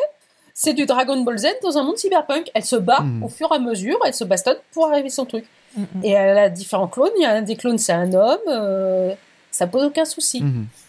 Et ça date. euh, bon, après, t'as- on a- j'ai parlé des X-Men, et de ce que Chris Claremont a fait pour la cause des femmes, surtout par rapport à Marvel et par rapport à la femme invisible dans Les 4 Fantastiques, par exemple. Et, Mais il y a des choses qui bougent. et, et tu parles de Gun, euh, j'ai souvenir, euh, je crois que c'était l'interview de, c'est plus que de la SF euh, de l'auteur, euh, qui disait qu'il avait dû en fait résister contre euh, la tendance et la volonté de certains de d'hypersexualiser Mhm. son personnage en fait. Euh, Oui, il a toujours refusé d'hypersexualiser ouais, euh, son ouais, personnage. ouais. Et Il y a le premier épisode, justement, on voit qu'il lui a greffé des belles mains, parce que c'était des mains qui venaient d'une d'une prostituée robot, et elle les perd très vite, parce qu'elle part euh, sur autre chose. Et au départ, Gun, c'est une tête. C'est tout. Et c'est euh, c'est quelque chose qui est... Pour ça, c'est super intéressant. euh, on trouve de plus en plus... euh, après, il faut voir aussi ce qu'on appelle euh, féminisme entre l'Europe, l'Asie, euh, Ouais. les États-Unis Mm. Ou l'Afrique, où là, il y a des choses aussi très intéressantes qui se, qui se mettent en place. Mais après, il y a, il y a des récits qui sont plutôt sympas. Enfin, là, je vois euh, euh, sur Comics Discovery, on a traité des titres, par exemple, je pense, de, euh, qui ont été publiés chez iComics, où on avait bah, un peu de, de titres SF. Alors, je crois que ça, ça s'appelle Skyward, je crois, un nom comme ça, où c'est une fille qui vit dans un monde où, en fait, ben, tout le monde est léger. Enfin, ils, sont- ils sont obligés de mettre des chaussures pour pouvoir rester au sol. Enfin, c'est c'est tout un truc qui a changé au niveau de la. Comment on appelle ça? Ah, ce qui nous maintient au sol. La La, gravité. gravité, merci, je ne plus le mot. Et ce qui est intéressant, c'est que bah, euh, l'histoire, ça va pas être sur euh, ouais, euh, je suis badass, euh, je fais plein de trucs style d'archangel et tout. Non, c'est l'histoire d'une fille qui essaye de survivre dans ce monde, qui veut s'occuper de son père, qui euh, voilà a des problèmes. Enfin, c'est vraiment on se concentre sur euh, sur ça plutôt que sur le côté ouais, regardez-moi tout ce que je sais faire, euh, c'est vachement mieux. Et, et ça, c'est cool d'avoir Mhm. plein de récits comme ça comparé ben justement comme je parlais à la période des années 90 où dès qu'il y avait un perso féminin on se concentrait sur le fait de il faut surtout Mm. pas montrer qu'elle a des faiblesses. Euh, on va surtout pas parler de son état d'esprit. Non non elle est là elle est badass point. Et je trouve ça cool d'avoir plein de récits comme ça dans euh, ben, dans le comics indépendant par exemple euh, ben, qui offre plein de trucs comme ça. On parlait de Saga bon même si c'est un peu à part mais Saga c'est super au niveau des, Ouais. des personnages féminins. Enfin c'est un régal. Après euh, bah, puisqu'on est sur Saga, euh, Brian K. Vaughan, qui est un très très bon euh, scénariste, mais par exemple, c'est lui, il me semble, qui a fait Y Mhm. de la semaine, où là, par exemple, je vais être un Oui. peu plus, je vais être un petit veto.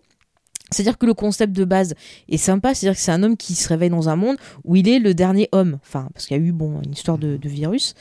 Mais euh, même si ça peut être intéressant, je trouve que la façon dont les personnages féminins sont écrits, euh, parfois on a l'impression qu'elles se ressemblent toutes, et parfois on a l'impression que c'est des gros archétypes de euh, bah, justement comment certains mecs perçoivent les, féministes qu'ils appellent dit féministes enragées, avec ces, ces femmes-là qui sont toujours en train de s'énerver pour rien, qui sont hyper violentes et tout. Enfin, c'est très caricatural et euh, moi, ça me dérange un peu.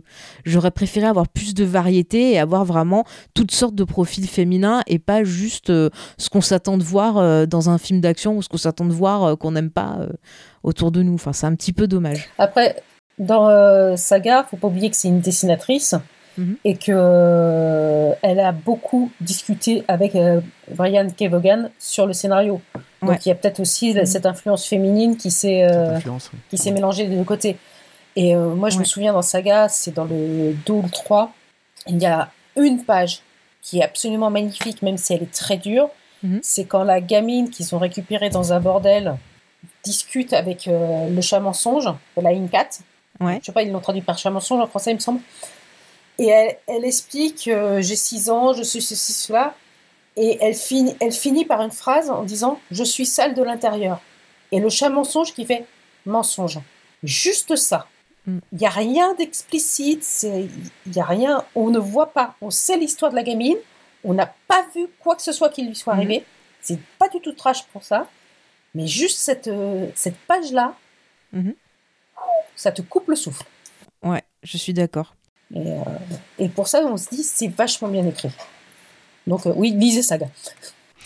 Est-ce qu'il y a des personnages de SF qui vous inspirent?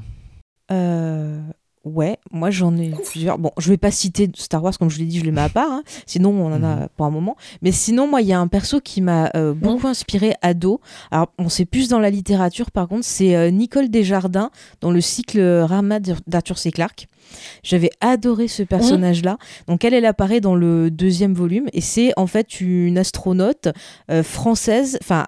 Elle est métisse française et africaine et euh, elle a été euh, avant ça, elle a été euh, donc sportive, elle a participé aux Jeux Olympiques. Enfin, elle est médecin, enfin elle parle plein de langues. Enfin, elle, est- elle est formidable. Mais ce que j'adore, c'est que c'est un perso voilà qui est très intelligent, Mhm. qui est très aussi dans le spirituel.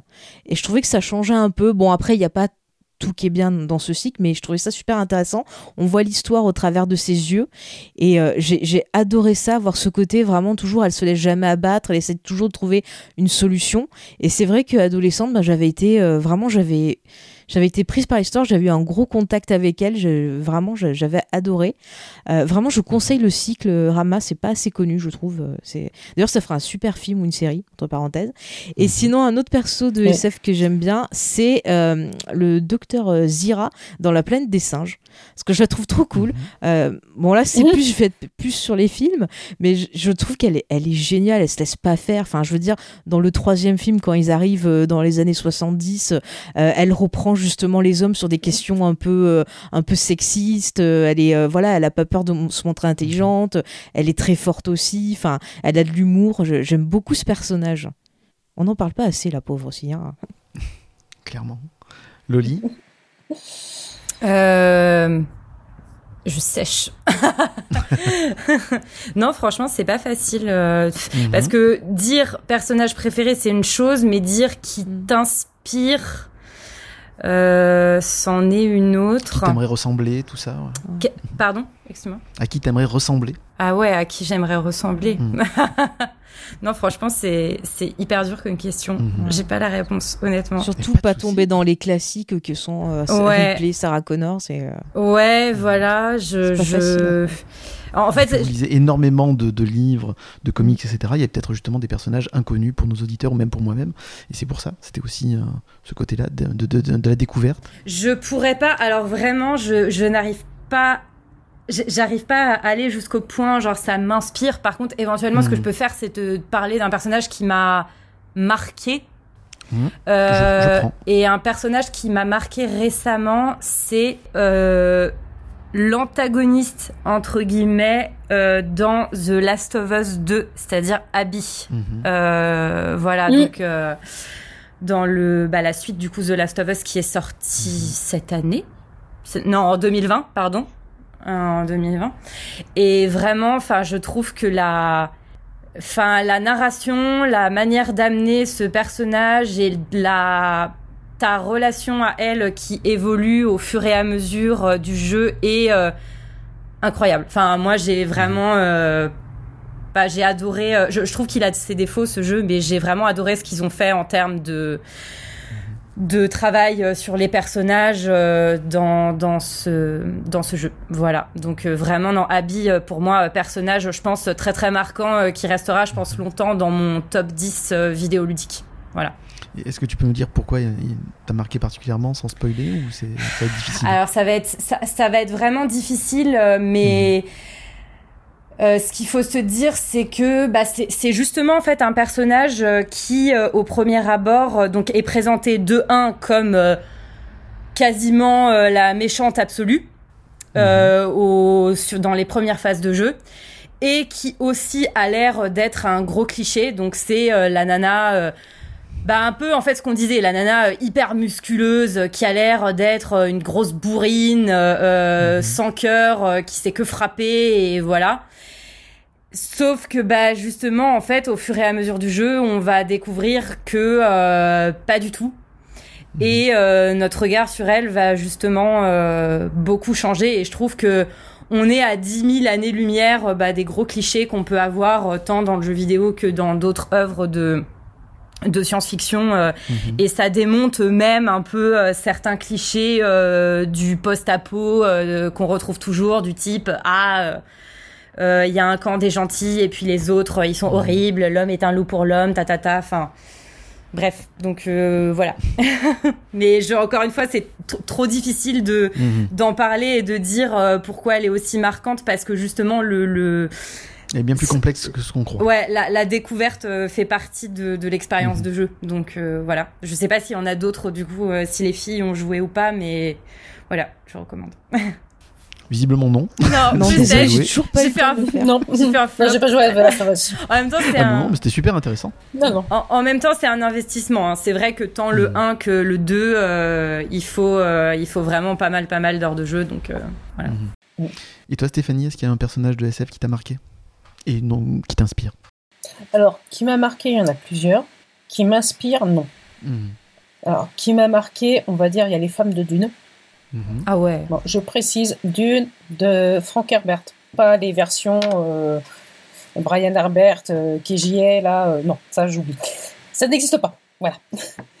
Et je sais que euh, de toutes mes lectures, relectures, euh, il y a des personnages qui me- qui m'ont énormément marqué, Mhm. que ce soit la mère de Paul, Shani, ou les plus vieilles, euh, plus tard, euh, les autres de mer. Et celle qui m'a vraiment le plus marqué, je crois que c'est Alia, la petite sœur. Ah, Mhm. Alia, je l'adore. Aussi. Parce que euh, qu'elle soit, euh, elle apparaît dans, à la fin de Dune, elle apparaît dans le Messie de Dune, où elle doit se retrouve, elle se retrouve ado, mais avec toute cette mémoire seconde, essayer de euh, déifier, Mhm. donc elle doit gérer tout ça. Elle apparaît dans les Enfants de Dune, Mhm. où elle doit gérer ses neveux, euh, ses neveux, son empire, l'empire de son frère qui est en train de partir en vrille, et où sa, sa fin est tragique. Mhm. Et là, on a deux, le deuxième cas où j'ai eu les larmes aux yeux euh, sur un bouquin, Mhm. après Jean Grey. Euh, et c'est, je trouve, un des personnages les plus construits. C'est- Qui est pas une protagoniste, qui est pas une antagoniste, qui est un peu les. Ça dépend des romans où on est. Où on est. C'est un personnage tragique, c'est pour ça qu'elle elle m'inspire pas du tout. Mhm. Mais je la trouve superbement bien écrite, superbement intéressante dans son discours et dans ce qu'elle dans ce qu'elle explique et dans les dans ses traumas. Voilà. Est-ce qu'il y a un dessin animé de SF ou une bande dessinée de SF que vous aimeriez voir adapté au cinéma? Mhm. Yoko Tsuno, Mhm. Personnage féminin en intéressant. demandant, euh, Mhm. voilà. C'est euh, voir ce que fait Avanti Gwen avec Yoko Tsuno, ça me donne trop envie de le voir au cinéma. Et son Cobra aussi est excellent. Et je vous conseille Ah oui, d'écouter le coup de bulle, aussi. le dernier coup de bulle qui vient de paraître avec son interview. Mais Cobra par Alexandra Aja, mais j'aurais trop voulu voir ça. Mhm.